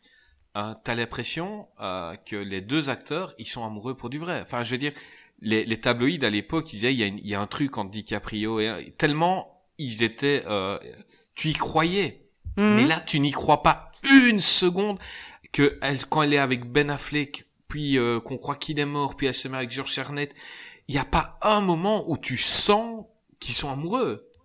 C'est juste on leur dit bah tu te mets avec elle, mais il y a aucune alchimie, il y a rien du tout en- en- entre les acteurs et c'est censé être un truc donc qui va te nous tenir pendant plus de deux heures en haleine. Euh, donc je suis d'accord que, que l'attaque est top, mais tout le reste du film tu dois t'infliger euh, une histoire d'amour qui est inexistante et qui est lourde et qui est enfin c'est pathétique quoi. Euh, Ouais, je suis pas vraiment d'accord. bah, on va- on moi, écouter la- qui fait l'avis de Florian. dramatique du, du, du film. Je suis tout à fait d'accord avec l'argument comme quoi on nous la tartine. Ça, c'est le premier truc que je dirais. C'est une heure de ça, c'est trop.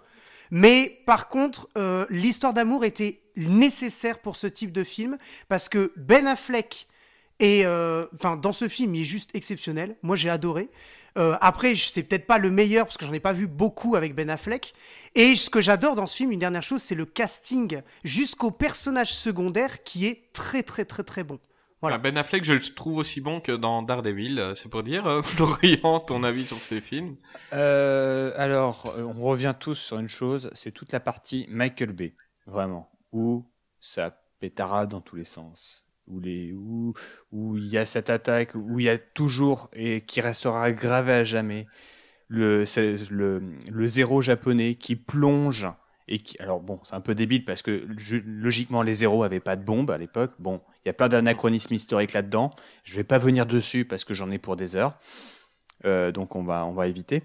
Par contre, effectivement, on a ce zéro japonais qui plonge. Et donc on- la caméra suit le zéro et lâche sa bombe. Et là, on suit la bombe qui va, ce- qui va percuter le, ce, ce croiseur américain. Tu fais Oh mon Dieu Et C'est beau. Et, et- et c'est beau parce que en fait, euh, aujourd'hui, qui peut s'asseoir à la table de Michael Bay et dire j'ai fait pareil?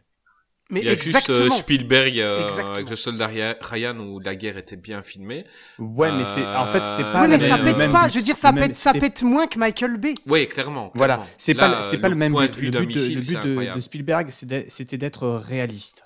Le but Mhm. de Michael Bay, c'était de t'en mettre plein les mirettes. Et de ce côté-là, à partir du moment où euh, ça mitraille, à partir du moment où ça explose, à partir du moment où le- où c'est intense en fait, où le, où le film est intense, c'est là où Michael Bay est excellent parce qu'il sait filmer ça, il le sait.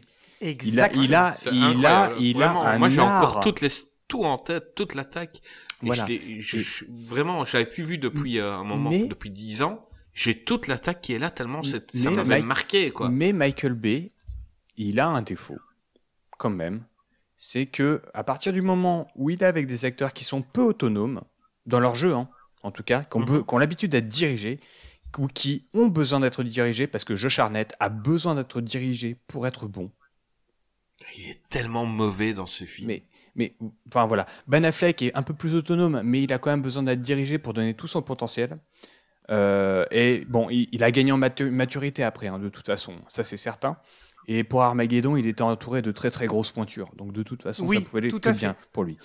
Ouais. Et euh, ça masquait la plupart de ses défauts euh, de l'époque encore. Euh, mais quand on regarde après, Kate Beckinsale a toujours été très très autonome dans tout ça. Elle n'a pas besoin d'être dirigée. Elle est, quoi qu'il arrive, elle, elle est resplendi- resplendissante cette, cette femme-là. C'est, enfin, il n'y a rien à redire sur cette actrice. Mais voilà. Et donc, on se retrouve avec deux acteurs un peu en roue libre. euh, qui se débattent un peu avec ce film-là et qui font foirer complètement toute la partie, on va dire, entre guillemets, euh, plus conventionnelle du film. Toute, euh, cette, histoire d'amour qui essaie de servir de fil rouge, de fil conducteur au film pour relier juste des scènes d'action. Au final, c'est Ouais, mais en peu- fait, c'est du remplissage. c'est il a pris Titanic tout simplement. Il a suivi le même euh, le même schéma que Titanic, euh, histoire d'amour, attaque, mais Voilà. c'est mauvais, c'est pas bon. Pour, en, en, en gros, pour les gens qui n'ont pas vu le film, donc, euh, enfin, pour expliquer l'histoire d'amour, c'est Ben Affleck tombe amoureux d'une femme. Il ne se voit qu'une soirée. On est d'accord. Donc, euh, ils sont pas, c'est pas l'amour de, de, de leur vie. Ils se voient qu'une soirée. Bon, euh, ici, on se retrouvera, euh, on, va être ensemble et tout ça. Lui il part, on l'envoie en Angleterre. On croit qu'il est mort. Elle se rapproche du meilleur ami euh, de, de Ben Affleck. Euh, il tombe amoureux. Et Ben Affleck, en fait, il était pas mort. Il revient après à Pearl Harbor. Il apprend qu'ils sont ensemble, surtout que elle est enceinte du meilleur ami. Pour finir que lui, il meurt et que Ben Affleck euh, va élever l'enfant que son meilleur ami a eu avec sa copine. Non, Michael, là, t'as un peu exagéré. Il y avait moyen Non, mais, de faire une dans, belle dans ce que histoire tu d'amour racontes- toute Dans ce simple. que tu racontes, c'est pas tout à fait exactement ça. Bah, C'est pas vraiment ben, dis-moi, déjà, où je me suis déjà, trompé. Déjà, excuse-moi, mais euh, euh, euh, Evelyn Johnson, donc c'est comme ça qu'elle s'appelle, le, le, le- le- Kate Beckinsale dans le, dans le film, on voit très clairement qu'elle n'est pas amoureuse du meilleur ami de, de monsieur, monsieur Affleck. Ça, on le, on le voit. On le, on le sent, elle, elle est Lui, on sait pas de dire parce qu'on ne voit rien. Mais- Lui, on voit juste, euh, euh, c'est un bénet total. Tout le film, c'est un mec qui était tellement badass dans The Faculty et tout. Et là, c'est juste, il est déjà, il subit, il a zéro charisme dans ce film-là. Pourtant, j'aime bien Josh Hartnett. Quand tu, tu le diriges bien, euh, euh, le mec, il, il est super cool. Et là, c'est juste un, un, un, on lui a dit, tu joues le bénet. Et, Ok, comment je joue le bénet? Ben, j'ai un regard vide et, euh, et je parle pas beaucoup. Et, et il fait ça tout le temps. Et euh, elle s'attache à lui et, et elle, elle, elle tombe enceinte de lui. Mais non. Bah, tu- en fait, tu- en fait, elle ça, aurait pu que- tomber amoureuse du mec de The Faculty. Elle pouvait en tomber amoureuse. Ou elle pouvait tomber amoureuse euh, de l'autre. euh, comment c'était euh, 40 jours, 40 nuits. Je sais plus comment c'était. Où il doit rester euh, vierge pendant euh, 40 jours. Le mec, il est, il est cool. Franchement, c'est un beau gosse. Super cool et tout. Et dans le film, il est tellement inconsistant. Il est tellement absent. Tellement rien du tout. Et euh, tu comprends pas pourquoi c'est le meilleur pote de Ben Affleck. T'as plus l'impression que c'est c'est c'est le pote Benet que Ben Affleck il, il doit euh, protéger. Tu te dis pas ils peuvent être copains, avoir des discussions pendant des heures. Le mec il est con comme la lune. Et puis euh, la fille tombe amoureuse de lui. Moi franchement cette histoire d'amour là m'a m'a saoulé quoi. En Je fait, elle comprenais est, pas. elle est, elle est, elle est, euh, alors, je vais rejoindre Greg dans le sens où elle est nécessaire parce qu'il fallait un fil conducteur pour le film. Absolument. Voilà. C'est Par ça, contre, elle est écrite avec le cul. Exactement. totalement. On est bien d'accord. C'est ça. En fait, c'est pour ça. C'est ce que par- je disais tout à l'heure. Absolument. Elle est, elle est, elle est jouée par euh, deux acteurs. euh, Enfin, euh, le trio amoureux. Sur le trio amoureux, il y en a deux. Ils sont en roue libre complètement. Et, et euh, ben, en fait, on a l'impression qu'elle sert de prétexte pour que Michael Bay ne fasse pas de Michael Bay. Au final. Ouais, je sais pas. Ouais, possible aussi, je sais pas. Voilà, c'est en fait, Développe. c'est- bah, en fait cette histoire d'amour là, au final, ça devait, c'était, ça devait permettre à Michael Bay de pas fa- de faire son Titanic en fait. C'est ça. Oui, Sauf mais que il aurait cette pu faire histoire juste d'amour un là, couple. c'est pas du Michael Bay en fait. Il sait, il sait pas faire. Il sait pas faire Michael.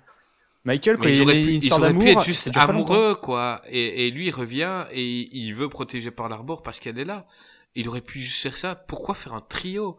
Pourquoi euh, le, le trio, il fonctionne pas du tout.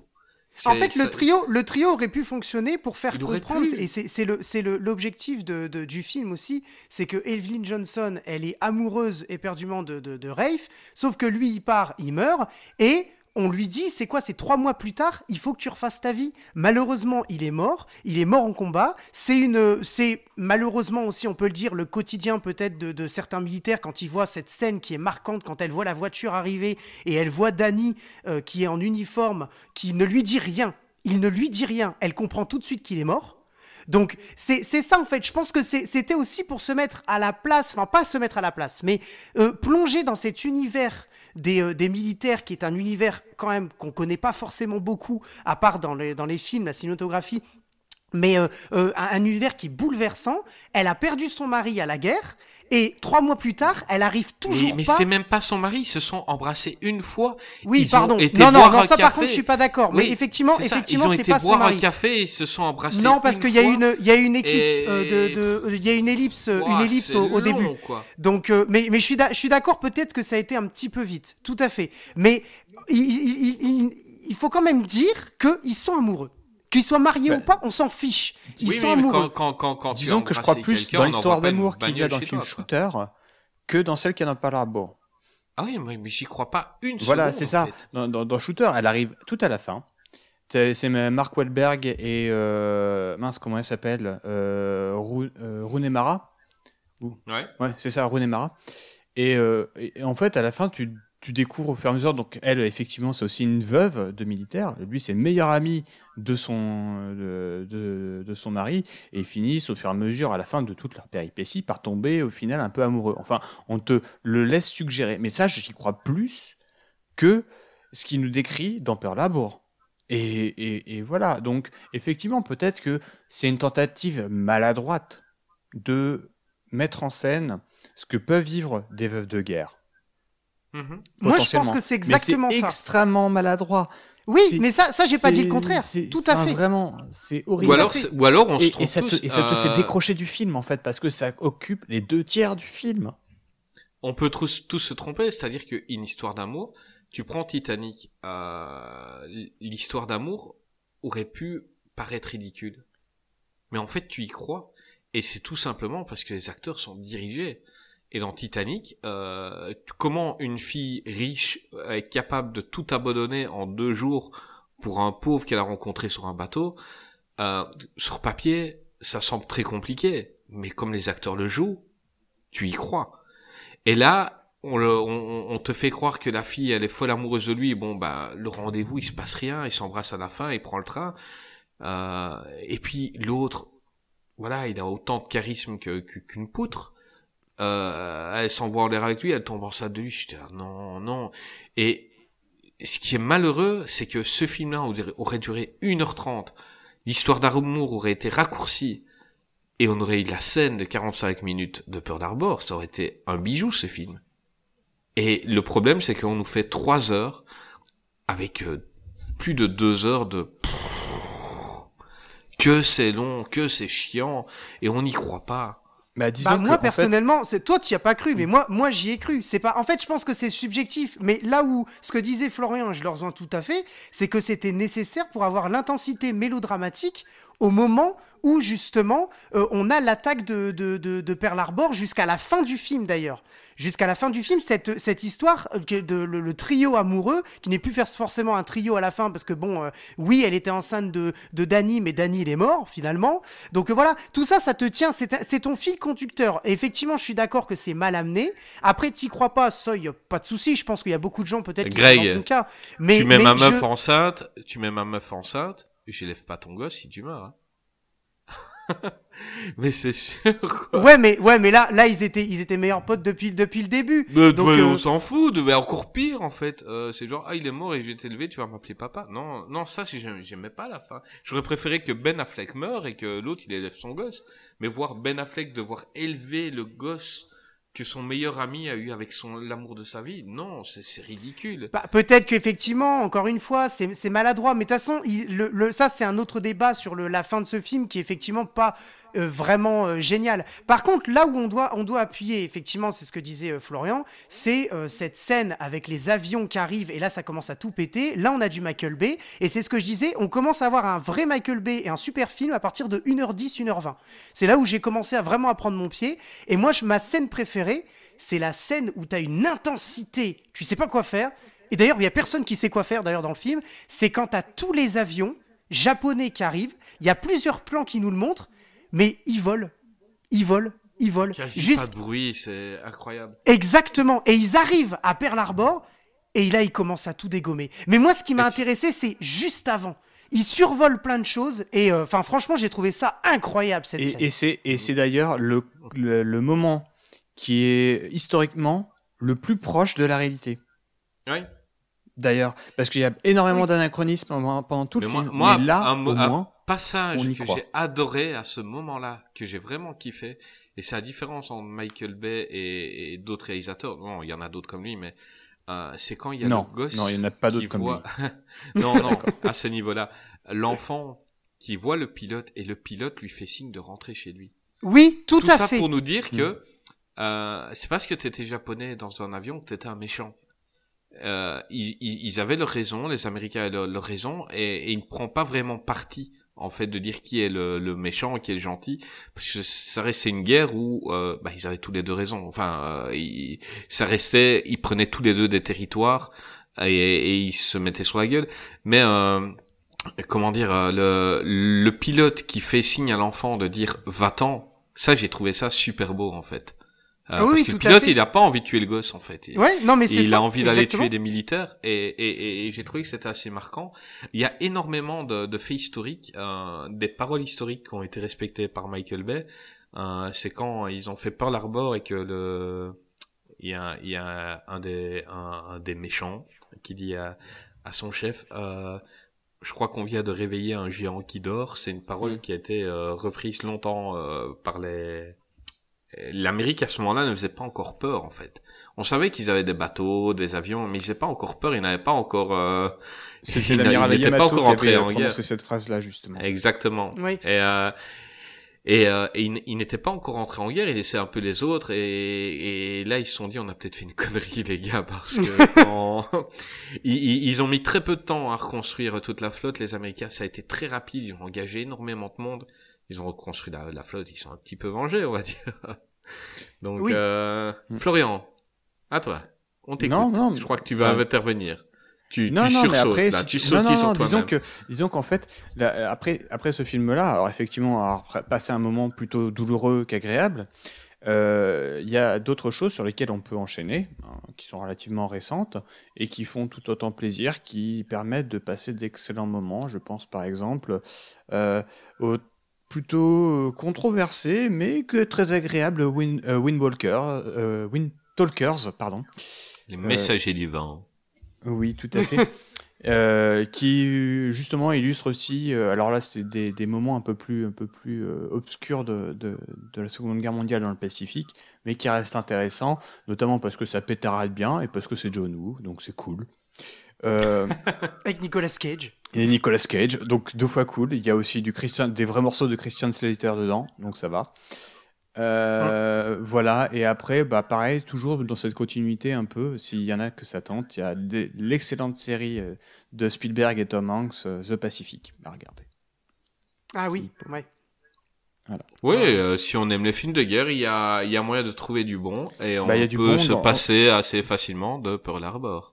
Voilà, on peut, et puis par exemple, regardez à la place euh, Nimitz Retour vers l'enfer. Ah, Voilà, que je voilà. kiffe ce film. Greg, t'as voilà. déjà vu Nimitz Retour vers l'enfer? Non, je l'ai pas vu, non, non. Tu vois ce que c'est? Parce que t'es t'es jeune en fait. Pas du tout. Ah, en gros, là, c'est un porte-avions. euh, on ne sait pas pour quelle raison. À un moment, le porte-avions est projeté dans le passé. c'est pendant un orage que ouais, ça se pendant un orage. Et, et à un moment, ils écoutent la radio, ils entendent que c'est un, un, un combat de boxe qui avait lieu pendant la guerre. Et le porte-avions est, euh, se retrouve en fait, voilà, dans, ils, ont tout l'armement nécessaire et ils pourraient gagner la guerre. Et en, en gros, le, le- c'est pas tout le film, mais euh, une des questions que les soldats se posent, c'est est-ce que on, On doit on intervenir. gagne la guerre ou est-ce qu'on laisse faire l'histoire comme elle s'est passée quoi? Parce que s'ils veulent avec ce qu'ils ont là euh, la, les- la flotte des années euh, des, des années 40 ils tiennent pas quoi Ah oui. Et et c'est un film complètement génial enfin moi je Le je- je casting de ce film. Oh c'est un vieux film hein Greg c'est il est de- de quelle 1980. année 1980 avec Euh, euh, il y avait Kirk Douglas dedans, il y avait Martin Sheen et et et et et Je sais plus. Ah, j'ai oublié Euh, parce que en fait, j'ai vu il y a pas longtemps en plus encore. Euh, mais voilà, ça reste. euh, Greg, c'est un très bon film de science-fiction. Euh, Il y, a, il y a eu euh, l'idée de faire un remake euh, assez dernièrement. Euh, si c'est bien fait, ça peut être cool parce que l'histoire est bien. L'histoire est Et- bien, il est bien foutu en plus, il est vraiment bien foutu. Euh, et et malheureusement, on, on- par chez nous, on n'a même pas le droit d'avoir une édition potable, alors que de l'autre côté de l'Atlantique, ils se font une petite réédition aux petits oignons, remaster, euh, la totale. Oui, Ils sont c'est partis de vrai, la ça. pellicule, Ouais, sur 30 certains films, ça existe. ouais. Voilà, Pas ils sont nous. partis de, de- ils sont repartis de la pellicule, ils ont fait un nouveau master restauré et tout. Elle a l'air géniale et on pourra pas l'avoir chez nous. C'est scandaleux. Mais bon, Le réal, il était parti du, du postulat qui dit euh, si tu pouvais remonter le temps, qu'est-ce que tu est-ce ferais que tu tuerais le bébé Hitler, tu vois Mm. Et il est parti de là, il l'a fait en beaucoup plus grand, quoi. Donc euh, là, c'est carrément le porte-avions qui se retrouve à l'époque de la guerre. Et non, non, un- si si tu peux mettre la main dessus, euh, regarde. Ah ouais, tu bah, passeras, je- tu je passeras un meilleur moment que devant Pearl Harbor. oh, Bah mais écoute, euh, moi j'ai pas j'ai pas passé un mauvais moment devant Pearl Harbor. Ouais, mais et bon, d'ailleurs, je- je, tiens à c'est pas ce dire- que j'ai Mais dit. tu, tu l'avais déjà vu, Greg, euh, Pearl Harbor? Non, je l'avais jamais vu. Ah, tu sais Je quoi? l'ai vu, je l'ai Euh, vu pour c'est le, possible le, que le pour le podcast. podcast. C'est possible que ce soit ça, c'est-à-dire que je crois que j'avais pas été dé- déçu du film la première fois que je l'ai vu, je crois. Euh, c'est un film justement que bah, quand tu le revois, c'est très dur. C'est Ah bah c'est fort possible, mais en en que, l'ayant. euh, voilà, je, la première fois que j'avais vu ce film-là, euh, la, la, la, la scène, les 45 minutes ont occulté le début. J'avais oublié le début tellement je, je prenais mon pied. Euh, mais quand tu revois le film et que tu sais que ça va être du très lourd dans deux heures et que t'es obligé de te taper l'histoire d'amour, et alors t'es avec ta télécommande et tu mets passer, passer, passer. Alors Alors que, alors qu'un Titanic, je la regarde, tu vois. Euh, ah moi si pas du tout. hein. Moi je vais même pas jusqu'au bout Titanic. mais euh, mais euh, mais juste juste sur ce film-là Pearl Harbor, euh, moi je s'il y a des gens qui l'ont pas encore vu, euh, franchement je conseille de le voir. Pas forcément, oui, on le redit, le début c'est un petit peu chiant et c'est vrai, je l'avoue, il nous tartine pendant une heure. Mais au bout d'une heure dix, le film commence à être- super bien. Et parce que euh, pour moi, ça reste quand même, et je pense que c'est devenu après euh, un film culte, dans le sens où tu as une panoplie d'ac- d'acteurs incroyables, mais juste incroyables. Euh, du, du, du grand, enfin de l'acteur principal jusqu'au c'est- personnage mais- secondaire. Mais, mais c'est des pubs coca, quoi, quand tu vois les infirmières arriver et qu'elles se tiennent par le bras et qu'elles marchent et que t'as une musique américaine. C'est une pub Coca-Cola. Ça, ça oui, mais ça, ça pas je pense ça, que ça fait vrai. partir du, du, du cynisme de, de Michael Bay encore un C'est petit pas peu. des acteurs incroyables. je me mais mais je veux dire quand tu vois il y a, il y a quand même Ben Affleck euh, Alec Baldwin bon on a un petit rôle de Tom Sizemore Cuba Gooding Jr euh, enfin quand tu vois le l'acteur qui joue dans alors ce- ça c'est pour les, fans de cinéma asiatique l'acteur qui joue l'amiral euh, euh, comment euh, japonais Mako qui est extrêmement connu en, Asie enfin il y y a pas, enfin je veux dire, c'est pas un, enfin pour moi, c'est pas un mauvais film. C'est un film où le début est chiant. Je suis tout à fait d'accord parce que c'est mal, mal amené, c'est peut-être mal écrit, c'est peut-être aussi mal joué, mais c'est c'est pas Il vient de mauvais. décrire, il vient de décrire tout ce que c'est un mauvais film et puis il dit, mais c'est pas mauvais. C'est mal Non, joué, mais c'est- c'est mal c'est exa- écrit, c'est mal... Non, mais mais, c'est pour- pas non, mauvais. c'est mal écrit pour pour la pour le pour ça, pour le, la relation amoureuse. Pour le reste, c'est génial. Je veux dire, on a Non, du non, vrai Michael Bay au bout d'une heure dix de film. Euh, moi, tu me montres cette scène-là tous les jours, je la regarde, hein, euh, la scène euh, de, de Pearl Harbor. Voilà, c'est juste que... Mais bon, moi je préfère quand c'est deux heures comme ça en fait. Voilà. Voilà. Euh, le, le gros souci, c'est que euh, on sait, on le sait, il a voulu faire son Titanic et aller prendre son Oscar. Il a voulu. Et euh, il a été trop maladroit parce qu'il s'est dit Titanic, ils ont fait une euh, une, euh, une histoire d'amour comme ça. Il faut que je fasse plus fort parce que c'est Michael Bay. Michael Bay il veut jamais faire euh, trop gentil. Il faut toujours qu'il fasse plus. Ah, ils étaient deux, bah je vais en mettre trois. Et, et il faut qu'il y ait toujours plus, toujours plus, et l'histoire en devient ridicule, longue, et, euh, c'est bien filmé. La photo est super belle du film, même. euh, Enfin, quand tu vois euh, à Pearl Harbor, les, les, les- la photo est, su- t'as envie d'y aller là, tu vois. Euh, t'as les îles Hawaï et tout qui sont magnifiques, mais euh, mais mais c'est chiant. Et j'ai j'ai revu pour le pour le podcast, et et j'ai fait passer, je crois que j'ai j'ai passé 50 minutes parce que je m'en fous en fait. Euh, le, leur petite histoire, là, j'en ai rien à caler, quoi. Et j'ai passé, parce que, et arrivé à la scène, fait, ah, ça c'est bon, ça. Ah oui, bah Mais- après. euh, Mais après, ça, c'est- c'est c'est l'une des signatures de Michael Bay. C'est toujours bien filmé. Il n'y a pas une scène à jeter, que ça soit au niveau du cadre, au niveau du choix des couleurs. Il ne laisse Ouais, rien au hasard, hein. C'est a- c'est vrai. il- C'est c'est intégralement superbe. Il sait toujours en plus, donc, outre euh, le, le- son, son passé de, de, de clips et de pubs qui parlent, il sait toujours choisir des directeurs photos au poil, vraiment. Attends, tu Il parlais tout à l'heure de l'avion et de Miami. Tu parlais de l'avion qui arrive au-dessus de Hmm. Miami. Tu vois ça, t'as chaud et t'as envie de te mettre en t-shirt. Voilà. Ah Même oui, s'il oui. fait froid quand tu regardes le film. Mais, Mais tu, tu vois ça, ça, ça respire. Bien sûr. C'est, c'est, c'est tout. Et- et il mais a c'est choisi parce la que- couleur parfaite. mais c'est parce que Michael Bay, malgré tout ce qu'on peut dire, malgré tout ce que les critiques de cinéma ont dit, et ça, ce sont ses propres pairs qui le disent, hein, les acteurs, les réalisateurs, Michael Bay est un artiste, un vrai artiste, à Mais sa tout à façon, fait. certes. C'est un Tout artiste, c'est un esthète. Il aime le, euh, enfin, c'est un esthète, il aime le beau, il aime montrer le beau, il s'arrange pour que ce qu'il nous montre soit beau. Et en ça, Eh en ben, fait, une chose qu'il a cinéma. réussi à rendre beau, Absolument, Euh, tout à fait d'accord. c'est- Une chose qu'il a réussi à rendre beau, euh, parce qu'il en était peut-être un peu amoureux, c'était Megan Fox dans Transformers. Absolument, tout à fait. Donc Transformers qui est sorti en 2007 avec Shia LeBeouf, Megan Fox, Josh Duhamel et Tyrese Gibson. Et là, certainement que Florian va me dire, eh, mais il y avait lui aussi, lui aussi. Non, mais je dis les principaux. euh...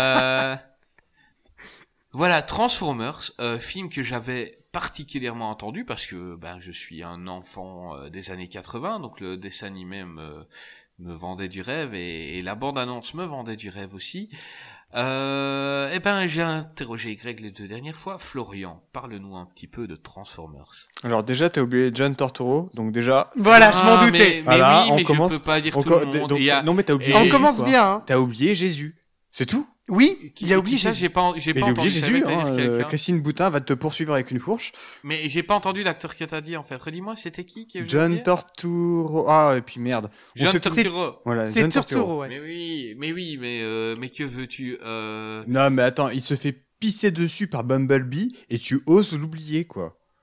j'ai dit les, j'ai dit les principaux. Eh Ben, et c'est pas un principal, ça, se faire pisser dessus par Bumblebee? C'est- C'est ça, pas ça faux. rend pas, ça rend pas un Euh, acteur et- remarquable. Et, et on, voit les- et on le voit en slip. C'est génial. On le voit en slip dans le dans le 2, il voit les boules d'un Decepticon quoi. Ouais, oui. Et ben voilà. Désolé pour désolé pour Barton Fink, euh, mais tu dans la liste des principaux, t'étais trop. Il y a John Voight aussi. Mais Ouais, John ouais, Voight, ouais, absolument. bah oui, mais John ouais, mais si tu veux, j'aime plus trop parler de lui depuis ses dernières positions. Oui, moi non plus. Voilà. euh. Disons que Voilà. Non. Mais il a fait, il a une fille jolie, donc euh, on on lui en veut pas. Voilà, et puis euh, il incarne magnifiquement le, le le salaud aussi, donc bon, ça va. Ouais, et il était cool dans Anaconda.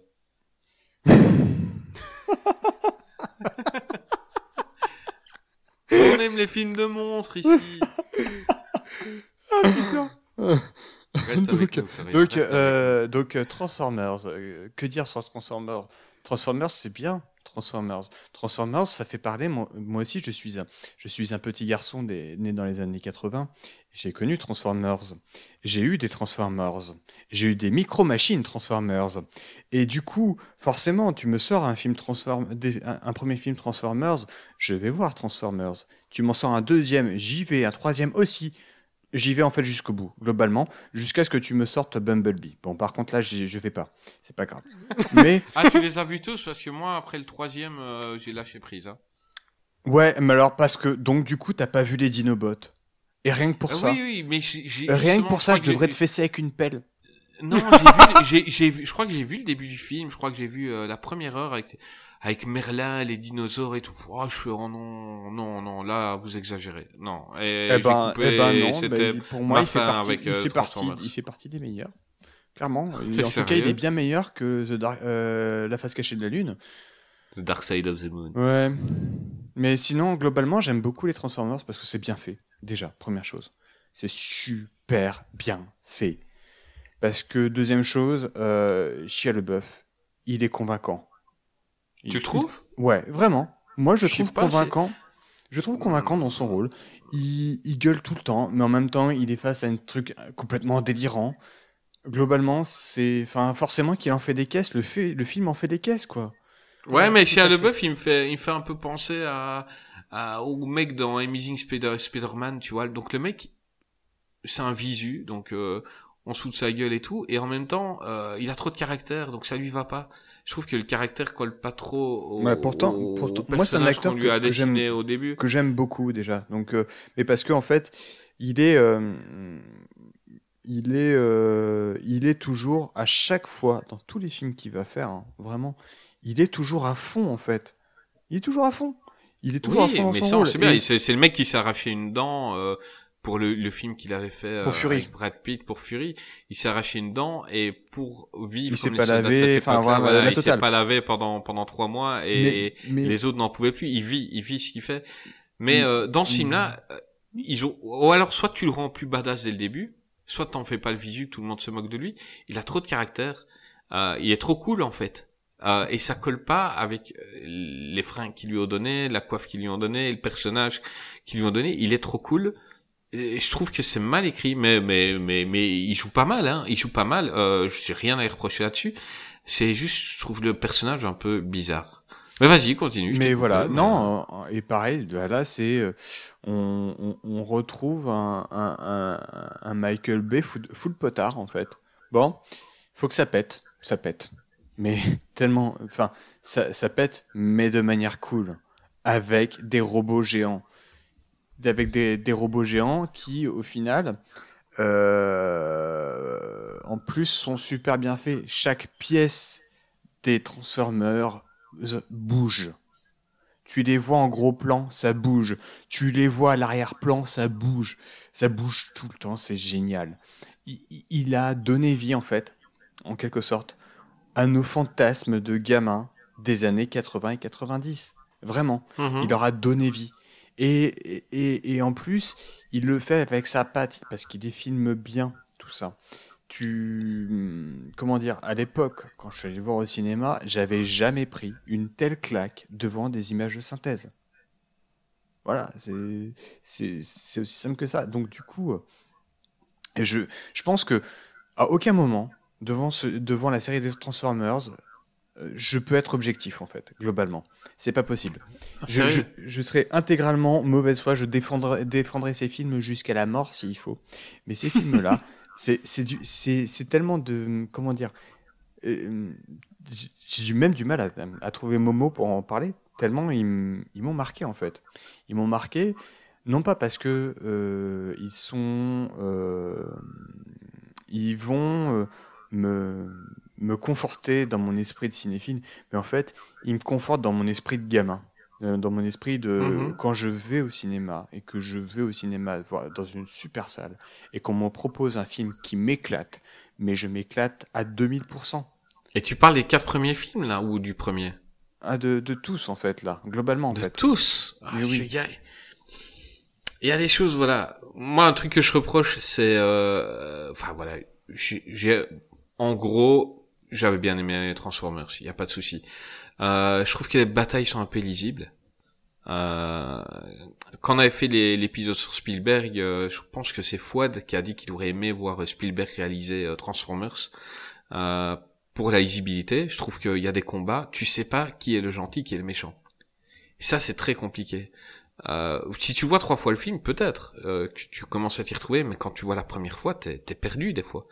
Et euh, et ça, c'est un peu dommage. Trop de cuts, c'est les cuts qui font ça en fait. Hein. Euh, S'ils restaient plus longtemps sur l'image, tu, tu, verrais les couleurs, que les, méchants, les méchants sont plus gris et les gentils sont plus en couleur. Mais quand, quand t'as des cuts sur cuts sur cuts, tu ne comprends pas. Euh, il y a beaucoup de choses incompréhensibles dans le film. Bon, au début, ils expliquent pourquoi ils parlent notre langue. On comprend, on a pris Internet, blabla. Mais euh, le robot qui est depuis euh, 2000 ans euh, caché dans la glace, comment ça se fait qu'il parle Non, enfin, le, le robot qui est depuis 2000 ans endormi dans le 2, quand ça, fait, ça se fait qu'il parle notre langue? Je veux dire, il était parlé Internet. Enfin, il y a, y, a, y a plein de petites choses qui ne vont pas et qui... qui c'est facilité scénaristique et je trouve que c'est vraiment dommage. Greg, ton avis sur ce film? Moi, j'ai vu que les, deux premiers. hein. Je suis désolé, j'ai pas continué parce que je suis pas très très fan à la base des Transformers. Même si je trouve ça excellent l'idée. Euh, puis moi après j'ai pas voilà moi pas vécu avec ces, ces jouets là et puis même la, série de dessins animés hein, parce qu'il faut pas oublier que le film vient des dessins animés, dessins animés qui eux-mêmes viennent des jouets. hein. donc Oui. euh, il y a tout ce processus quand même. Puis entre temps il y a des comics aussi qui sont sortis. Enfin bref. Donc moi j'ai pas baigné dedans. Donc je peux comprendre Florian effectivement qui, qui, qui kiffe ça parce que voilà Florian t'as- comme tu l'as dit tu t'as, t'as joué avec ça. Moi j'ai euh, euh, j'ai euh, je connaissais hein, en dessin animé les, les Transformers mais déjà les dessins animés j'accrochais pas trop. Je trouvais l'idée excep- j'ai vraiment génial. Vraiment l'idée des, des, des, des voitures. je connaissais les jouets aussi. Des voitures qui se comment qui deviennent des robots. Euh, en faire un film, je trouve ça vraiment cool en vrai. Et puis euh, c'est du Michael Bay, donc ça bête de partout, c'est très bien réalisé. Je suis pas un grand grand grand fan euh, de, de, de, de, ce film-là euh, parce que je trouve que je suis d'accord avec Chris, les batailles sont un petit peu, on a du mal à les lire des fois. Et moi, qui, ne connais vraiment pas l'univers finalement, je connaissais mes deux noms, j'ai eu du mal à dire qui étaient les gentils, qui étaient les méchants. C'est exactement ce qu'a dit Chris, donc euh, je reviendrai pas là-dessus. Et puis il y a un autre truc qui m'a un petit peu euh, euh, ennuyé, mais je pense peut-être que c'est une fausse, une fausse idée et tu vas pouvoir me, me corriger, Florian. C'est le fait d'avoir fait un 1. Le 1, je l'ai trouvé vraiment très bon, mais vraiment, vraiment. Il est cool, il est très cool le 1. Le 1, ouais, ouais, ouais. Le 2, je l'ai trouvé bien. Je crois que c'est encore avec Shia LaBeouf, hein. on est bien d'accord. Hein. Euh, le, le 2, je l'ai vraiment trouvé Les bien trois aussi. premiers sont avec lui. Euh, le, le 3, c'est pas l'âge de l'extinction? Non, je me, je me mélange. Non, ça c'est euh, non, c'est plus La tard. face cachée de la lune, le 3. C'est le 3, Euh, la, la face cachée de la lune, oui. Le Euh, 2, c'est... ah oui, bah alors donc je me, je me, j'ai- je me suis arrêté au. Le 3, je l'ai pas vu alors. Euh, et le, le- l'âge de l'extinction, j'ai vu des, des extraits, mais je l'ai, je l'ai pas vu. Et en fait, ce qui m'a un peu déçu, mais peut-être que c'est parce que je les ai pas vus, il me semble que le casting a été complètement refait en fait. Oui. Euh, Et oui, j'ai mis, pas à part, compris- euh, mis à part le, le personnage joué par euh, John Torturo, mais, et Voilà. il y a toujours Josh Duhamel. Ouais, étant. Georges Duhamel, il reste Duhamel, oui, soldat. Voilà, mais, mais après, effectivement, ça- il y a eu pas mal de, de remaniements du casting. Mais euh, par contre, ça, ça, ça va rejoindre. Alors, effectivement, j'ai beau adorer ce film, je suis pas non plus aveugle. Euh, disons que les personnages, malheureusement, se restent attachants, mais ils sont interchangeables. Mhm. Mais ça, c'est. Oui. Voilà. Ils sont interchangeables. Ceci étant, euh, ceci étant, en fait, à chaque fois, le casting est très bien choisi, donc de toute façon, ça passe crème. Donc bon, voilà, Marky Mark euh, qui, euh, qui va se fou- foutre sur la gueule contre des Decepticons. Moi, je suis avec, des, avec des, des robots dino autour. J'y suis, hein. C'est bon. Ouais. Bah, je suis pas Mm. arrivé jusque là. J'ai vu le début avec Marky Mark qui Ouais, doit vendre sa maison triste et qui trouve que un robot. veux-tu T'es un triste cire, Mais non, tu dis Mais là, je me suis dit, non, mais je me suis dit que ça, ça, ça détruisait tout en fait. C'est-à-dire que bah, les robots, ils arrivent et euh, on sait pas d'où ils viennent. Et après, je vois, euh, non, en fait, ils étaient là au Moyen Âge et tout. Ok, s'ils étaient là au Moyen Âge, nous on le saurait. Je me suis dit, pff, non les gars, s'il vous plaît, euh, il faut pas. Il faut pas. Il y a moyen de faire autre chose. Il y a tellement de trucs et j'ai pas aimé qu'on dans le passé, quoi. Oui, non mais attends, alors euh, je, je, je vais le redire très lentement et très calmement. Genre, un T-Rex robotique, un Triceratops robotique, comment, humainement, on peut ne pas trouver ça cool Comment c'est possible? Oui, certainement, certainement. Euh, mais les amener autrement, tout simplement. Eh ben, ils se sont amenés Euh. sur leur petite papate. Et C'était très bien. Franchement, la, la- la scène où tu as Optimus Prime qui est monté sur le dos d'un T-Rex robotique avec une épée géante dans la main, mais c'est alors je dirais pas que c'est du génie, mais ce Il panard, fallait, il fallait oser, il fallait oser. ce panard que tu prends en fait, c'est plus ça, c'est c'est du cinéma, euh, c'est- on, on est sur du pur divertissement, mais vraiment là, on, on- tu c'est tu comment dire je ne cherche pas du tout de cohérence là-dedans. Et en fait globalement je quand je regarde Transformers je, je, je m'en fous complètement. Je m'en bats tellement les steaks de la cohérence. Tout ce que je veux voir moi c'est des robots se foutre sur la gueule avec des pauvres petits humains entre en disant ah non mais arrêtez de vous taper dessus non mais voilà Ah bah là que- t'es servi parce que c'est exactement ça. hein. voilà Il y, avait un truc qui m'avait dérangé, c'était euh, euh, par rapport à Megan Fox. Donc, euh, on, on sentait que euh, Michael Bay, il est amoureux d'elle. La manière dont il a filmé, il a jamais filmé une actrice comme ça. Il a rendu magnifique, il en a fait un sex symbole. Dans le 2, il a fait un robot qui s'excite sur sa jambe, quoi. Comme un chien. Mhm. Et là, déjà, ça me, ça me gênait. Parce que dans le 1, j'avais compris, euh, j'ai, mec, on a compris que t'étais amoureux d'elle. De là à faire un robot qui se, qui s'excite sur elle, non, euh, ça devient ridicule. Après, il y a eu les mots euh, qu'elle a dit, donc euh, elle est partie de la franchise en disant euh, c'est un tyran, c'est Hitler, euh, tout ça.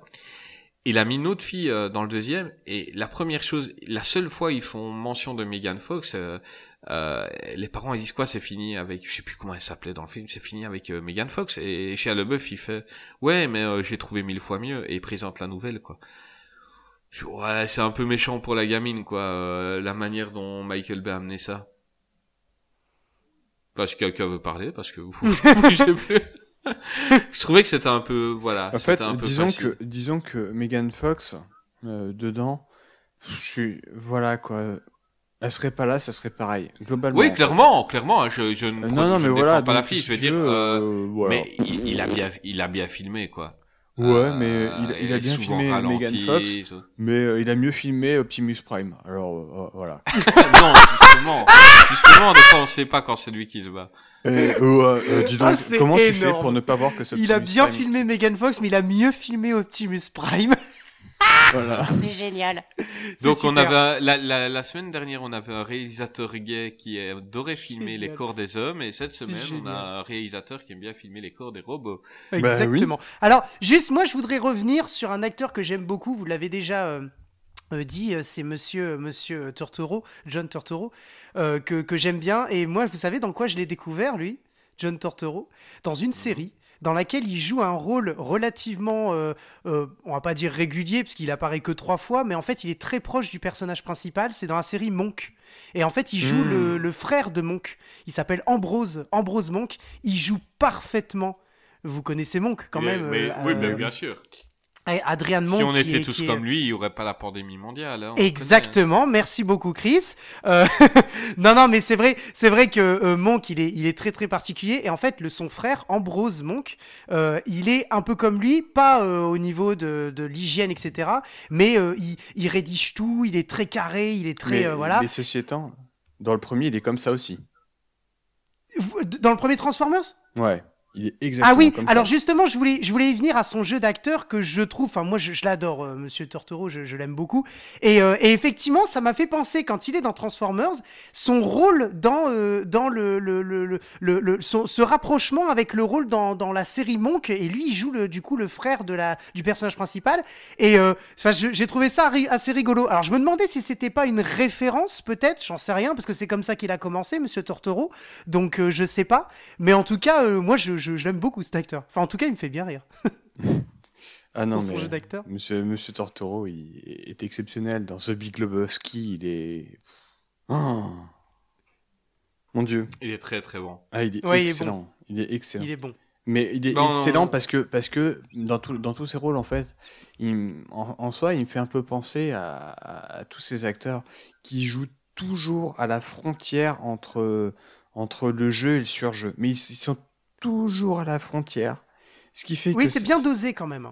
oui, mais que c'est, ça donne des personnages qui sont délirants, en fait, vraiment, hein, que, avec lesquels tu t'éclates à l'écran, C'est ça. et, et, Mm. et, et qui, et qui pourtant en fait euh, ne vont pas au-delà pour te pour euh, qui, qui ne, ne rendent pas ça grotesque. hein. Ouais. Mhm. Ouais, ouais, tout à fait. Mais fait. malgré le fait que ça soit un ressort comique de- du film, hein, vraiment. C'est un peu, un, un peu comme notre chouchou, hein, Greg. C'est un peu comme Oliver Platt. Oui, voilà, c'est, c'est, j'ai- en fait, quand je, je pense à je, je- ce que tu disais là, Florian, je pensais à, à, à notre chouchou Oliver Platt, qui est toujours à la frontière entre, euh, euh, voilà, le l'excès, mais sans y rentrer dedans, parce que c'est son jeu d'acteur et parce que c'est comme ça qu'on l'aime. Et moi, quand j'ai vu euh, euh, euh, John Turturro justement dans Transformers, euh, j'ai immédiatement effectivement repensé à à son implication dans, le, dans le- son jeu d'acteur dans, dans Monk, et on est justement à cette frontière qui n'est, comme tu le dis, qui n'est pas franchie. Mais s'il la franchissait, on serait complètement dans l'excès, et limite on serait, je pense, déçu par son, son, son, son, son jeu d'acteur. Bah, c'est arrivé à plein d'acteurs hein, de le franchir et, et d'avoir l'air très con pendant Oui, dans un ou deux films, oui, bien Et sûr. on arrive dans le nanar, quoi. Ouais, tout à fait. Euh, euh, oui, voilà. Donc euh, les suites donc de Transformers, tu nous as parlé euh, un peu des suites. Bumblebee, je n'ai pas vu du tout non plus. Pourtant, Moi, je l'ai vu, euh, on- Bumblebee. On, m'a dit, on m'a dit du bien de Bumblebee. euh, bizarrement, toi, tu, tu me dis que que c'était très nul. On m'a dit du bien, que ça rafraîchissait un peu euh, la franchise qui s'étouffait. Et euh, toi, Greg, t'as aimé? Alors moi, moi, je pourrais pas te dire si euh, par rapport à la comparaison à la franchise, parce que comme je vous l'ai dit, j'ai vu seulement les deux premiers. J'ai vu Bumblebee, j'ai pas passé un mauvais moment. Franchement, j'ai trouvé que c'était un bon film, ça se regardait bien. En plus, je pense qu'ils ont fait sur Bumblebee parce que faut quand même reconnaître, tu m'arrêteras peut-être Florian, mais faut quand même reconnaître que c'est un robot qui est quand même relativement attachant dans la série, euh, la saga. Donc je pense que c'est pour ça qu'ils ont voulu faire les espèces de spin-off pour expliquer un peu son, son implication au sein de, de, comment de, de, cet univers des, des, des robots. Euh, moi j'ai trouvé que c'était un bon film, enfin j'ai- passé un bon moment, mais je ne peux pas dire dans la saga, parce que encore une fois je l'ai pas, pas du tout vu tous les films, donc c'est un peu compliqué. Euh, mais par contre, tu vois, ça me surprend que tu l'aies pas aimé, euh, euh, Florian, parce que, euh, euh, enfin, ça me surprend dans le sens où euh, le film en lui-même, je sais pas dans la saga, ça tu sauras me dire, mais le film en lui-même est pas mauvais en fait. Enfin, moi, je l'ai pas trouvé foncièrement mauvais. Je sais pas, qu'est-ce que t'en- vraiment t'en as pensé, toi, Florian? Non, en fait, moi, je, je, je trouve, euh, je trouve juste, en fait, je- j'apprécie pas du coup le personnage de Bumblebee qui nous présente. Pourquoi? Parce que Écoute, il se transforme en Camaro. Il n'y a Non, pas non, une émission où je ne parle pas de Camaro, mais Bumblebee choisit de se transformer en Camaro. Euh, on peut pas dire du mal de lui. Non, non, non. attention, attention, attention.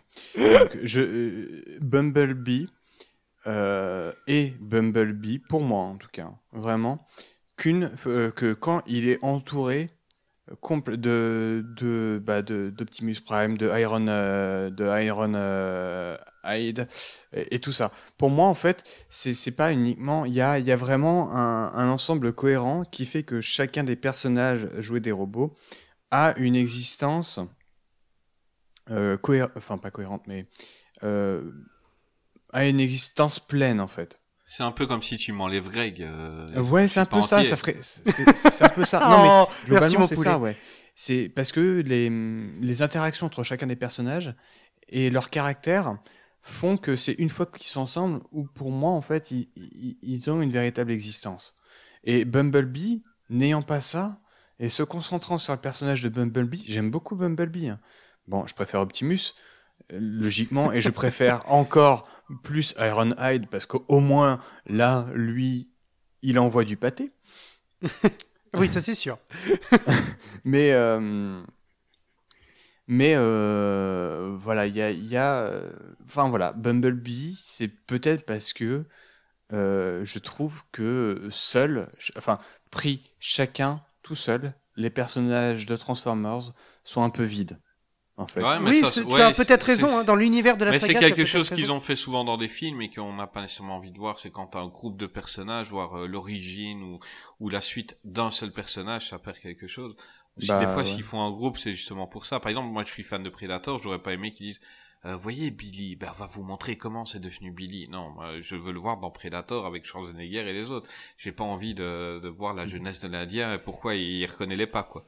Bah, c'est-à-dire que si ça apporte quelque chose à, la saga ou à l'univers, euh, pourquoi Bah, ça pas? apporte, ça apporte quelque chose au portefeuille des producteurs, hein, Mm. parce que. Bah si les, le les spin-offs des- en général, non non, je suis pas d'accord parce que Rogue One des ça fois, a les- énormément appor- Rogue One a énormément apporté à la saga Rogue One est un film à part, c'est Oui, pas un Rogue One, c'est une exception part. dans ce, dans ce, dans ce système-là. Ouais. Vraiment. Parce que Rogue One a été confié à un auteur. Et ça, Oui, non, ça mais d'accord, mais ce que, ce que je veux dire, c'est que si on généralise, c'est vrai que peut-être la plupart, vous avez peut-être raison, la plupart, effectivement, euh, des, des espèces de spin-off, on va raconter l'histoire, etc. Et on l'a bien vu, ils ont malheureusement échoué avec, euh, encore dans Star Wars, avec dans- Han dans- Solo. Euh, dans je tout. pense que, oui, effectivement, c'est peut-être pas foncièrement bon, et, euh, et voilà, d'accord. Mais pour revenir à Bumblebee, par rapport à la saga, je ne sais pas trop, mais moi j'avoue quand même que quand j'ai regardé le 1 et le 2, j'avais été touché par Bumblebee bizarrement. Et tu vois, bizarrement, paf, ils te font un. un, un- comment ils, ils te Mais produisent et ils te composent un spin-off Mais, sur, mais du sur coup, lui. quand il t'a- quand il t'a touché Bumblebee, t'as pas cassé un bras parce que. Enfin, voilà. ah bah si, balèze. j'en ai, j'en ai même perdu mon cerveau, pour te Non, dire. mais est-ce que t'as appris des choses? Par exemple, regarde, moi je vais prendre une origin story qui m'a énervé, c'est Wolverine. Donc euh, j'adore la saga X-Men. Et puis euh, au début j'étais, j'avais la hype hein, parce qu'à ce moment-là il n'y a pas beaucoup de, de- d'origin story. Et on te montre Wolverine avant. Et après c'est là que tu comprends que de un tu ne t'inquiètes pas pour les personnages parce que tu sais où ils vont aller après dans, dans les suites. Donc tu, tu, tu sais qu'ils vont pas mourir. Tu sais que il va rien leur arriver. Euh, là, il va y avoir celui de Natasha Romanoff de d'Avengers. Ben, on s'en fout. On sait qu'elle est vivante. Enfin, quand elle va tomber d'un pont, on sait bah quand- il va rien lui arriver. Hmm. Euh, tu, tu n'as pas ça déjà. Et, et, et puis ça enlève une partie du mystère à, à plein de persos. Et il y a des choses qu'on nous dit qu'on avait vraiment pas envie de savoir. Je veux Dire, euh, ah moi, oui, ça je suis d'accord. Alien, cas, euh, je, suis, je suis fan de, de la de la saga Alien, mais les les Alien Covenant et euh, et euh, aide-moi Florian, Prometheus. Prometheus, euh, ça, non. Pourquoi Ouais. tu me montres comment Non, moi je, je, je suis fan de l'Alien, j'ai pas envie de savoir comment ils sont arrivés, comment ils ont été créés. Hmm, oui, tout à fait. Mais je n'en ai Mm. rien à foutre, quoi. Et j'ai vu les films parce que, par, par curiosité, et, et je me suis fait chier. C'est, dommage, des fois. Et là, c'est une saga qui rapporte énormément. Et autant j'ai, été- j'ai été surpris en, en préparant l'émission de voir, je pensais que ça allait descendre comme toutes les sagas. Euh, mais en fait, euh, jusqu'au 3, les, les chiffres augmentaient et le 3 a Mm. passé le milliard, quoi. Oui, oui. C'est Mais- dingue. Mais bon. Ouais, c'est dingue. Mais enfin voilà parce que c'est euh, Michael Bay a fait euh, a- entre guillemets on lui a demandé de faire ce qu'il aime. C'est un peu ça. hein. C'est Ouais, un- alors il a fait on a on a des laissé trucs avec des robots. on a, on, on a laissé un, un gamin d'une euh, donc euh, pour le premier il avait euh, il est né en 65 euh, le très cher Michael donc il avait 42 ans du coup pour le premier on a laissé un gamin de 42 ans avec plus de 100 millions de dollars de budget en lui disant vas-y fais tout péter et mets des robots géants Ah mais c'est un kiff. contrat rempli C'est un kiff. Oui, bien sûr, mais contrat rempli. Contrat rempli, je suis tout à fait d'accord. Ça, c'est ça, c'est sûr. et Surtout en quand fait, tu vois le c'est- 1 qui est vraiment très bon. Et, et, et même se, se mettre en tête d'essayer de. Je, je- bon, après, c'est chacun voit midi à sa porte, hein, c'est certain. Mais se mettre en tête d'aller voir un Transformers, un, un film comme Transformers, et attendre de, de, le- de- une, cohérence quelconque. Du, le film est cohérent avec lui-même. Le, non, mais le Voilà. film est cohérent avec lui-même. Ouais, ouais, mais ça, c'est une il faut chose pas, il faut pas chercher quelque chose. Voilà. qu'on ne peut pas retirer à ces films-là. Ils sont cohérents avec eux-mêmes. Ils sont cohérents dans, leur, dans, la, dans l'univers qu'ils se sont créés. Ah oui, bien sûr. Oui. Voilà. Enfin, ça, je Et à suppose, partir- oui, par Et, rapport à et- la. et- et du coup, à en série. fait, cette saga, cette saga, elle est ultra cohérente, en fait. Donc, non seulement elle est, euh, elle est réalisée par un seul type, donc déjà, ça, ça aide.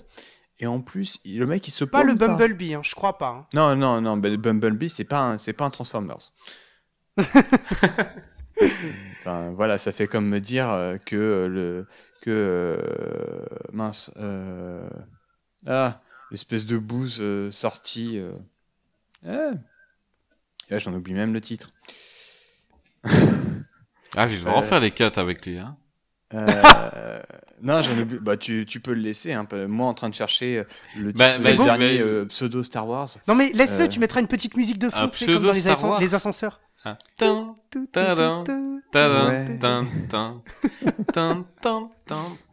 Euh, non, le jeu de Pardy. quoi Comme Star du. Ouais, c'est ça, c'est celle-là que Ah je oui. sais. Euh, c'est un pseudo Star Wars Oui, euh, en fait, euh, passer, passer, euh, passer l'épisode 7, parce que j'arrive encore à peu près à l'inclure dans, euh, la, dans le, la cosmogonie Star Wars, passer le 7, en fait, c'est plus Star Wars. Greg, il va pas être content. Ah non, mais euh, là, je, Va falloir c'est- me fournir les je peux arguments. pas, là, je peux parce pas, je peux pas. Écoute, euh, là, Greg va prendre des cours d'arts martiaux, acheter une batte de baseball. Mais je les ai déjà pris, j'ai vu toute la filmographie de Jackie Chan. corps Et va venir pour te frapper. C'est pas grave, c'est pas grave, je n'ai pas du tout aimé les Star Wars 8 et 9. Mais vraiment. Mais je les j'ai ai pas, je le les ai pas aimés, 8 j'ai pas j'ai accroché, pas j'ai décroché. Détesté complètement. le 9. J'ai pas aimé, le 8, j'ai pas aimé. Un Star Wars qui se passe en deux jours, ça m'a un peu saoulé. Euh, le 9, je l'ai pas détesté. Euh, voilà. Et les, les gens, ils se sont plaints sur Facebook euh, et Twitter. Ils voulaient quelque chose, on leur donne ce qu'ils veulent et après ils se plaignent qu'on leur ait donné ce qu'ils voulaient. Ouais, Mais non, à un mais moment, ça, c'est faut ce qui a s'arrêter, tué. quoi. C'est ce qui a tué. Euh, Ça, ça, c'est un autre débat. On va pas revenir là-dessus, mais C'est- ce voilà, qui a tué le- la dernière Star trilogie. Wars, mais ça, C'est, ça, euh, ce on a trop les écouté gens- les fans qui ont ouvert leur gueule, c'est tout. Bah oui, mais c'est ça. Mais tu les écoutes, tu leur donnes ce qu'ils veulent, et puis quoi, vous nous écoutez? Bah oui, bah. En, fait, je pense que euh, c'était c'était le piège qu'ils ont que, que Disney euh, que Disney dans lequel Disney s'est plongé. Pour moi, hein, c'est d'avoir pris J.J. Abrams. Pour moi, c'était une mauvaise idée. c'est le parfait yes man et on ça. lui a donné quelque chose et euh, il ça. a fait ce qu'on lui a demandé. Donc, euh, C'est ça. il- et, et ce qu'on lui a demandé, je suppose qu'il l'a fait de la meilleure façon. Et, au-delà de ça, c'est on a mis à la tête de Lucas euh, Lucasfilm sûrement la pire des personnes qu'on pouvait mettre. Quelqu'un qui n'avait aucune vision, Kathleen Kennedy. Elle n'avait pas de vision. Là, Mhm. Tout le monde encense The Mandalorian, mais c'est normal. Là, à la tête de The Mandalorian, on a laissé les rênes à quelqu'un qui a une vision de ce qu'il veut faire. Mais Kathleen Kennedy n'a pas de vision. Et heureusement, Michael Bay, pour Transformers, avait une vraie vision de ce qu'il voulait. Il, il- il voulait des films. Alors déjà, en plus, le producteur, c'est Spielberg, ça aide. Oui. Et Spielberg est tout autant admiratif du travail de B que B est admiratif du travail de Spielberg. Donc en plus, il y a un respect mutuel entre les deux personnes. Et du coup, forcément, ça donne des films qui non seulement sont cohérents, sont bien foutus par rapport à leur propre histoire, au final, et, qui font strictement ce qu'on leur demande et qui sont conformes à ce qu'ils nous proposent. Ah oui, non, mais tout à fait. et, tout à et fait. voilà, alors qu'effectivement que certains aient décroché au fur et à mesure de la, stag- de, de la saga, je comprends tout à fait. Mais je trouve cette saga beaucoup plus cohérente et beaucoup plus, euh, beaucoup plus agréable qu'une saga comme Pirates des Caraïbes, par exemple. Oh Ah oui, mais ça là, là, tu compares ce qui est pas comparable, c'est autre Pirates chose. des Caraïbes, Mais- c'est super Et chiant. oui, mais bon, Pirates des Caraïbes, c'est quand, c'est c'est essayer de foutre du Michael Bay avec des pirates, quoi. Ouais, mais pff, le premier, il est excellentissime. Hein, je l'adore. Ah, le premier est excellent. Le Mais premier, on voilà, c'est devenu lourd, mais Mais non, voilà, euh, je non, peux- Non, mais tout à Transformers, fait, tout à fait. Ah. Mais Transformers voilà, m'a- juste vaut, Je là. saoulé. comprends, en je comprends ce que tu veux dire, Florian. Ah oui. En fait, Transformers, euh, je trouve que le premier était vraiment bien. Euh, le 2, par exemple, le 2 c'était tout dans la surenchère, mais pas que dans les effets spéciaux, c'est-à-dire euh, le jeu d'acteur, par exemple. Euh, j'adorais les parents de Sam Witwicky dans le 1, j'adorais. C'était juste ce qu'il fallait. Et dans le 2, ils sont devenus complètement cons, qui prennent de la drogue sans faire exprès, ils prennent... Et les parents sont devenus euh, débiles, alors que dans le 1, ils étaient juste envahissants et drôles par leur envahissance, c'était hyper bien joué, et dans le 2, ils sont devenus très cons. Et, et, et plus les, les, les films avançaient, et plus je trouvais que que c'était de plus en plus trop, de plus tout, tout le temps trop. Et à un moment, je, je dis allez stop. Euh, Michael Bay s'amuse, moi je m'amuse plus trop. Et, et je vais je vais laisser ça aux gens quoi. Il y a pas de souci. Et je peux comprendre qu'on aime. Il y a y a Mm. vraiment pas de problème. C'est juste que Mais bon, voilà. la- moi il, serait- il serait resté dans l'ambiance du 1 j'aurais j'aurais surkiffé et, et ça me fait vraiment penser un peu à Dragon Ball où où on t'invente une nouvelle transformation et puis ah mince euh, maintenant il- avec sa transformation il pourra pas pas battre les nouveaux ennemis on te fait plus fort et plus fort et plus fort et à la fin ça devient un peu n'importe quoi bah c'était vraiment ça dans Transformers c'est monter monter monter monter et euh, voilà et puis j'ai pas aimé euh, je crois c'est dans le 2 ou dans le 3 je sais plus c'est que Optimus Prime, il achève quelqu'un qui est à terre, quoi. Et ça, j'ai pas aimé du tout. Parce qu'Optimus, il peut pas. D'accord avec moi ou pas? Ah, si, il pouvait. Non, il pouvait pas. Ah, j'attendais la réaction de Florian. tu peux pas. Si. Tu... Si. Non. Non, mais. Non, Bon, c'est méchant sol. quand même, non?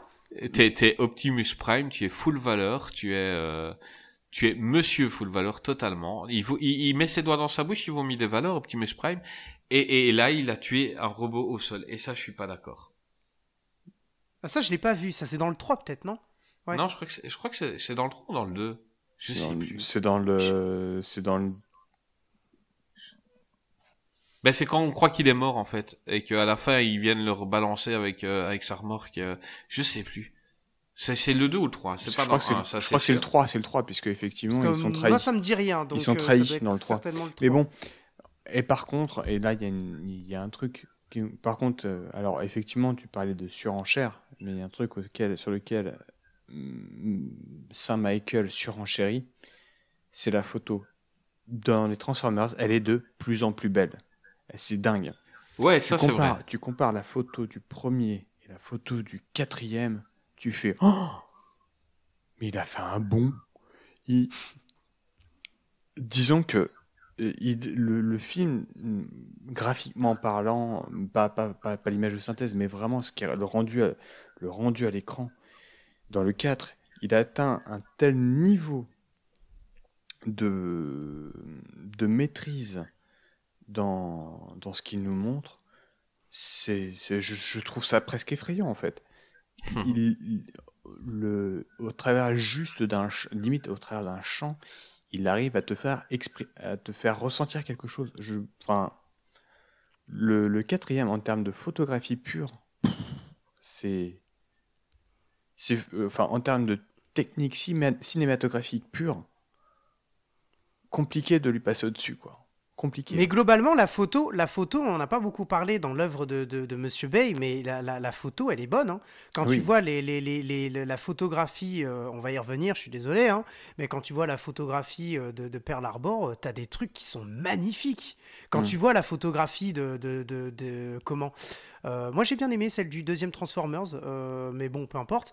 Euh, quand tu vois la, la, photo euh, de, euh, euh, des premiers films qu'on a fait, enfin, dans les, dans les Bad Boys, t'as des trucs qui sont, des plans qui sont vachement intéressants, avec une, un beau jeu de lumière. En tout cas, Florian, euh, quand euh, tu m'as dit que tu venais dans notre émission et que tu serais de mauvaise foi, je ne m'attendais pas, en parlant de Michael Bay, que le fait- seul film que tu casses, euh, ce serait Pearl Harbor. je croyais que tu allais faire le méchant avec euh, pas mal de films, Euh, mais c'est cool, euh, c'est cool parce que Michael Bay, c'est un mec que les critiques n'aiment pas trop. Ouais. Euh, mais c'est un, c'est un, un réalisateur que, en général, les films, quand tu les vois la première fois, bah, tu les kiffes. Hmm. Euh, comme j'ai dit pour Armageddon, la, la première fois, j'ai kiffé. Et, et je pense que quasi tous ces films, euh, là, dernièrement, donc, euh, t'en as parlé un petit peu au début, j'ai vu euh, 13 Hours. Euh, Greg, je sais pas si tu l'as vu ce film. Donc, non, non, c'est, non, non, non, euh, du tout. C'est une histoire vraie qui se passe euh, le 11 septembre euh, euh, 2002, je crois. Non, Euh, c'était non, ou 2000 2000 2011. 2011. 2011, pardon, pardon. Euh, donc c'est, ils ont choisi le 11 septembre. Donc c'est, c'est six, six personnes euh, qui étaient, euh, c'est, c'est, c'est des gardes et c'est, ça- je sais plus, ça se passe dans quel pays. C'est des On mercenaires en. Libye. Voilà. On va reprendre parce que j'ai, été perdu. Euh... Voilà, j'ai requêté. Je suis fatigué, je vous jure. Je, je, je suis au bord des limites humaines. Non, mais vas-y, vas-y, puis après on termine. De toute façon, c'est, je Hmm. pense qu'on a, c'est ce qu'on disait avec Florian, on a, on a pas mal dit déjà. Ouais. Ouais, donc euh, donc ce, ce film c'est euh, des mercenaires en Libye, euh, six mecs. euh, ça se passe en septembre euh, en, en 2011 et euh, ils, ils doivent défendre l'ambassade américaine. C'est ça se passe en 13 heures et euh, et c'est un Michael Bay qui qui qui m'a fait vraiment, enfin il m'a pris au trip en fait le film. Euh, le film, voilà, il n'a, il n'a, il n'a pas été à fond. Il y a, il y a quelques moments un peu gore hein, quand même dans, dans, c'est, c'est vraiment bien filmé. C'est vraiment ce qu'on ramasse quand on prend une balle.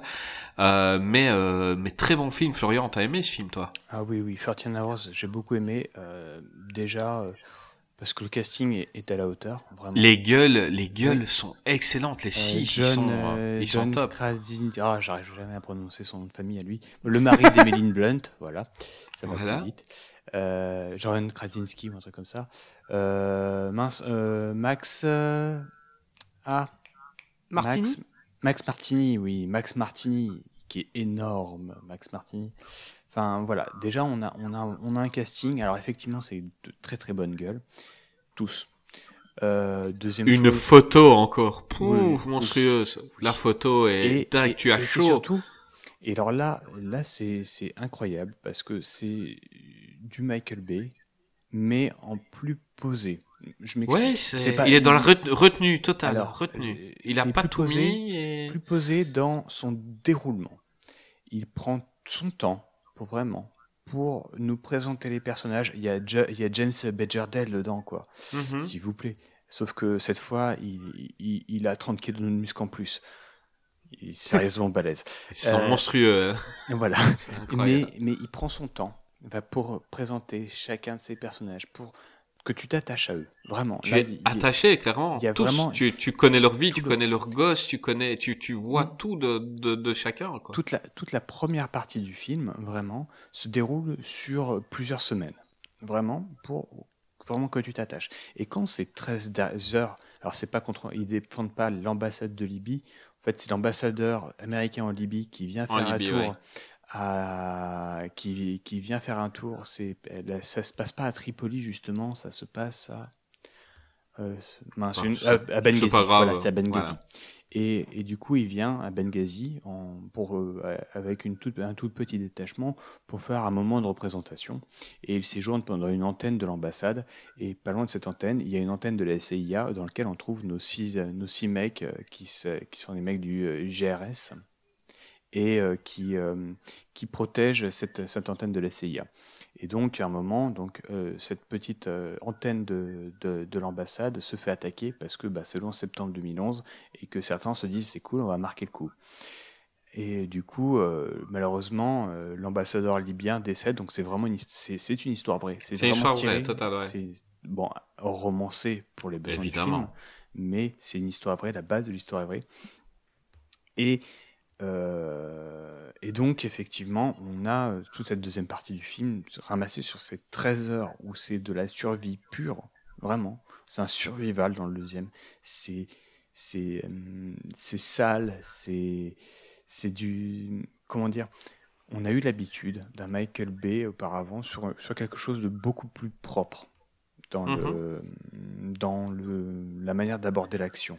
Là, c'est de l'action vraiment très sale. On, comme tu disais, on- quand ils prennent une balle, tu prends la balle avec eux. Quand il y a une explosion, tu la ressens jusque dans tes tripes. C'est pas qu'elle est spectaculaire, c'est que tu la ressens. Elle est réelle, oui. Elle est- elle réelle. Fort. hein. Et, et, et, et puis, et puis c'est bordel, c'est bien écrit, quoi. C'est vraiment, vraiment, vraiment bien écrit. Il est, c'est le, le condensé de tout ce que on a, de tout ce que les, tout ce qu'on aime chez Michael Bay et de tout ce que les critiques lui ont, euh, lui ont dit et n'ont pas aimé chez lui. En fait, il a euh, corrigé tout ça pour nous sortir ce 13 Hours. Ben, moi, je pourrais aller jusqu'à dire que c'est son meilleur film. Euh, en tant que film. Euh, Un film qui mettrait tout le monde d'accord. Je dis, je parle pas de plaisir. On peut prendre du plaisir devant Bad Boys euh, ou devant Transformers. Euh, je parle en tant que film, en tant que, comme tu as dit, de présentation des personnages, en tant que ressenti, parce que tu, tu es, tu deviens claustrophobe quand ils sont là-dedans. Pendant le film, tu es essoufflé. Et, et je- pour moi, euh, c'est mon avis perso, c'est son meilleur film. Euh, j'ai j'ai pris un pied incroyable. Le film était chez moi depuis longtemps. Le pitch et le, et le titre et tout ne me, tentaient pas euh, plus que ça. Je l'ai regardé pour cette émission et euh, waouh, euh, je me suis pris un, un bel claque. Je l'ai vu au cinéma. Ah bah j'aurais aimé. Tu vois, c'est quelque, c'est un des, un des rares films que je regrette. Enfin, il y, a- ah, y en a que je et- regrette et il et secoue, il secouait. Il, Ouais. Et il secoue même là, même, même chez soi, il secoue parce que, parce que l'image est forte, parce que, parce que le message est, est- mine de rien, effectivement, une fois de plus, c'est très pro-américain, tout ça, mais le message est puissant parce que euh, c'est pas justement pro-américain, c'est plus Euh, Mais ils se foutent pas de la gueule des Libyens, ça j'aime bien, c'est que Non. les Libyens, il y a, ok, il y a les méchants, mais les Libyens euh, euh, normaux, les Libyens, le peuple, est vraiment bien respecté, quoi. Alors que euh, dans certains films comme ça, on les fait passer pour des idiots, mais mais là pas du tout. Euh, oui, les méchants sont méchants, et Mm. ça c'est normal, mais euh, mais tout est respecté, ils Ouais. respectent tout le monde, et ça j'aime bien. Et, et là, et, et là, euh, bon, après, je, je pense que je vais m'arrêter sur le film. Euh, à mon sens, euh, Michael Bay a fait son, a fait son, son équivalent pour Ridley Scott de la chute du Faucon Noir et pour Peter Berg de Du sang et des larmes. Mhm, Voilà. clairement. C'est vraiment, c'est, c'est, c'est un condensé de, de, de ce qu'il est. Et c'est tout le contraire d'un film qu'il a fait pour Netflix et que j'ai détesté, qui était Six Underground. Euh, je n'ai pas du tout aimé ce film, qui était, euh, c'est un clip vidéo en fait, tout le film. Euh, il a, il, il aime bien les cuts, euh, Michael, mais là, il a exagéré. Hmm. Je sais pas si tu l'as vu, mais Si, si, euh, je l'ai- je l'ai vu, mais après, c'est plus, euh, c'est, c'est plus un, un Michael retour en mode full potard. Ouais, bah je, je n'ai pas aimé du tout ce film. Pourtant, euh, bande-annonce, euh, Ryan Reynolds, ça m'a vendu du rêve. Michael Bay qui vient pour Netflix avec un budget 150 millions. Euh, euh, on nous avait montré la course du début en bagnole, enfin la Bon, course poursuite. Elle est géniale. Elle est géniale, mais euh, la suite, pff, que c'était dur, c'était très très difficile. Euh, bah écoutez, je crois qu'on a fait le tour de Saint Michael, comme l'appelle Florian.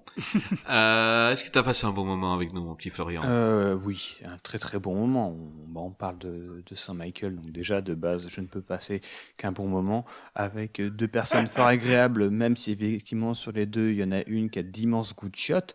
Mais bon, on va. Un jour, je je, ne ferai dirai un pas qui c'est, florilège je vous laisse vous battre entre vous. hein. de, Bien de tous sûr. les, de tous les films qu'il aime, hein, euh, qu'il n'aime pas plutôt, euh, et ceux qu'il aime. Donc on dira n'aime pas Commando, euh, mais par contre il aime Pearl Harbor. Euh, mais c'est pour ça que je l'aime, mon petit Gréguinou. Exactement. Et puis, euh, et puis, il faut pas oublier qu'il est plus jeune que nous et que il aura de toute façon un autre œil. Et, voilà, donc ça, on peut pas lui en vouloir. Son œil à lui, euh, pour l'époque, est juste. Et voilà. d'ailleurs, je vais, si je peux me permettre, je vais reprendre les paroles de quelqu'un qui l'a dit à propos de Michael Bay et que je trouve extrêmement juste parce que ça représente, à, à mon sens, tout le cinéma de Michael Bay. Donc euh, c'est, euh, c'était donc euh, Rafik Djoumi, donc, qui est, qui est donc journaliste et chroniqueur bah, dans rire sur image, Capture, Capture Mag, et qui était en fait à la tête avant de Beats sur Arte, donc qui, était, qui est une super émission. Regardez Beats, c'est très très bien, même si ça s'est arrêté. Mhm. Pas, pas Beat, hein, euh, Oui. parce que je me suis trompé et voilà, j'ai des images dans la tête. Et donc du coup, qui disait de Michael Bay, euh, j'ai noté parce que c'est vraiment, c'est vraiment ça. Bay en sait 3 millions de fois de plus sur la technique cinématographique que tous les poseurs de l'esthétisme clé en main, comme Paul Greengrass, J.J. Abrams, Zack Snyder, etc. Michael Bay sait parfaitement équilibrer, équilibrer ses plans, choisir sa couverture, diriger le regard, créer sa profondeur de champ. Et je pense que vraiment en ça, c'est ce qui fait que Michael Bay n'est pas uniquement un excellent artisan, mais est un véritable artiste du cinéma. Et qui fait que ces films, euh, contrairement à d'autres, eux resteront pendant très longtemps euh, dans, la, dans la tête, le cœur des gens, et même, voire même dans l'histoire du cinéma. Ben, une chose qui m'a qui m'a un peu cho- pas choqué parce que voilà, mais on, on oublie qu'on vieillit et c'est vrai qu'en revoyant les dates de sortie de certains films, on les revoit maintenant, c'est des films qui ne vieillissent pas beaucoup. Ouais, Hein, Il y a fou. très peu de films de, de Michael Bay qui ont Bien vieilli. sûr. Euh, Bien sûr. on est en 2021, on voit des films de 2000 et, et voilà, ils auraient pu sortir il y a 5-6 ans et ça n'aurait pas choqué quoi. Ouais. Donc ça c'est assez cool. Euh, Florian, où est-ce qu'on peut te retrouver? Euh, bah alors moi, on peut me retrouver déjà chez moi en ce moment, puisque je suis en télétravail. Ah, je m'en doutais. je, m'en doutais, j'aurais pu mettre ma main à adresse, couper. euh, je donnerai ton adresse pour tous les gens qui veulent euh, venir te dire bonjour. Ah oui, effectivement, j'ai toujours de- des bonnes mousses au frais, donc de toute façon, je suis quelqu'un de très Je agréable. serai là. C'était sûr. Euh, non, sinon, donc on peut me retrouver sur Twitter, euh, donc euh, sous le pseudonyme Trivial Pampan. Euh, on peut me retrouver donc euh, dans mon tout petit podcast qui se nomme La Jaquette, donc euh, le podcast qui te parle d'abord de la jaquette puis du film, parce que je suis un gros nostalgique et un vieux con. Donc euh, Ne sois Ça, pas aussi sévère envers toi-même. non non, je suis très très réaliste. je suis très très réaliste. Je suis plus vieux que toi en plus. Mais c'est pas grave, hein, je peux quand même être un vieux con. Ouais, c'est vraiment, je suis un vieux con. Pas, c'est- c'est c'est pas un concours de kiki, de toute façon, je suis sûr de gagner. hein. On m'a dit que je ressemblais à déjà, comment il s'appelle? Euh, Greg? Leland Horser. Voilà, c'est ça. je- Et en plus, je ressemble à un mec qui a un, qui a un nom et prénom qui ressemble à un acteur de cul. Donc de toute façon, je sais pas. Je- Ouais, ok. Je ne combattrai pas là-dessus, je ne rentrerai pas sur ce terrain avec toi. Euh, façon, moi, je mais bon, on est en cam, on peut, on peut se le montrer. Hein. euh. voilà, tu vois, t'as perdu. Les gens n'ont pas de preuves. Euh, eh ben, écoutez, euh, le, le podcast de Florian est super sympa. Euh, le- L'idée de, de parler d'une jaquette, euh, de la décrire et après de parler du film, euh, ben, franchement, je trouve ça super cool. Euh, N'hésitez pas, allez Ouais, vous top. amuser. Et puis, euh, et puis Florian, c'est un passionné, donc euh, on passe toujours un bon moment avec des passionnés. Euh, Greg, nous on se retrouve la semaine prochaine pour parler de qui? Pour parler d'un d'un acteur, il me semble. On Ah va changer oui, quand même. Là, on va- on a fait le- quand même pas mal de réalisateurs. On, on va Ah, revenir sur, sur un acteur, voilà. Voilà, euh, il me semble qu'il est qu'il est belge. Ouais, je crois, ouais. Il parle aussi anglais, hein. Ouais, donc ce n'est donc pas François Damien, ce serait peut-être plutôt euh, Jean-Claude Van Damme. Je pensais que t'allais me dire Benoît Poulfort. ouais, tout à fait, Jean-Claude Van Ah, bien, Damme, gamin, c'est pour rire. Non, mais euh, on va parler de, de, de JCVD euh, avec des super invités. Euh, Absolument. Pas, pas aussi bon qu'aujourd'hui, hein. On est d'accord Non, aujourd'hui, on était au top niveau. On est au top Euh, niveau. disons que, euh, si, que, que pour parler de Michael Bay, je suis pas sûr qu'ils aient été meilleurs que moi. Par contre, pour parler de Van Damme, euh, vu ce que j'en ai entendu, il y a moyen qu'il soit au top niveau. Bien sûr, donc on va Carrément. recevoir, euh, on va recevoir Julie euh, de deux heures de perdu, on va recevoir Ben Froment, euh, son collègue dans Cumité, super podcast dédié à Jean-Claude Van Damme. On va recevoir Jazz aussi, euh, super intervenant cinéphile euh, qui a, qui a, qui a énormément de, de, de, de, de choses à dire et à qui j'avais promis que le jour où je faisais un podcast sur JCVD, il serait là. Euh, donc voilà, et il y aura une très très grosse surprise, euh, je ne dis pas encore laquelle, mais... Euh, Ce n'est pas la chaussette va- que portait Jean-Claude Van Damme sur son sexe pour bronzer. Je vous Hmm. vois venir. Non, non, non, non, ce n'est pas ça. on aurait va- pu, hein. On, on va avoir une surprise, quelque chose qui n'a quasi été jamais été fait dans l'histoire des podcasts. Et, euh, et, et, et on va trop bien s'amuser, je vous Ouais, carrément. promets. Euh, ben les amis, je vous dis à bientôt. Florian, on se retrouve sur Twitter parce qu'on a souvent des échanges, donc c'est toujours agréable. Tu peux dire oui, hein. Euh, parce qu'il m'a regardé en webcam, fait ouais. Mais... Non, mais non, non, non, non, non, mais je te laissais finir, t'avais pas fini ta phrase en même temps. Non, on se re- je te le dis, on se retrouve sur Twitter où on a souvent des échanges agréables. Oui, oui, mais des échanges agréables, oui, mais pas de fluide corporel, fort heureusement. hein, sur Twitter, Ah non. Non, non, non, non, non, on va, on va, on va attendre que tu m'offres une mousse et il faudra que j'en boive beaucoup, beaucoup, beaucoup, parce que tu ressens peut-être à l'acteur euh, qui a un nom de film porno. Leland Après- Horser. Ah non, mais vous êtes sérieux, là Bah, mais, mais c'est clair, mais ça fait, ça fait film porno. Les... Non, arrête un peu. Mais je le prononce mal, c'est Leland Horser. Voilà. bah encore pire. Ouais, ça. On a l'impression qu'il grimpe sur toutes les juments et pouliches qui traînent. Ah, c'est ça quoi. Moi, moi, je deviens acteur porno, je me fais appeler Leland Durser. Ouais, non. Ah non, non, ça non. fait- Euh, la fin, ça ressemble même à Dorsel, tu vois. c'est peut-être ça qui nous a un peu influencé quand il a parlé de ce nom-là. Non, moi j'ai pensé tout de suite au cheval. Ah oui, Horse. oui. Ah oui, Horse. Horse. Ah oui. Ah. Bah, Sauf qu'il n'y a pas de H, hein. Ça s'écrit C'est pas grave, hein, tu la prononces avec un O-R-S-E-R. H, donc de toute façon c'était comme ça. Bah écoute, ce sera, ce sera ton Non, mais pseudo sur Twitter. la- Laisse-moi finir quand même d'être de mauvaise foi jusqu'au bout, hein, s'il te plaît. Vas-y. Hein c'est le cheval et ce sera tout. Non, ok. Ok, eh ben Florian, donc on se retrouve sur Twitter où on s'amuse euh, généralement bien et, euh, et voilà, on s'entend pas mal.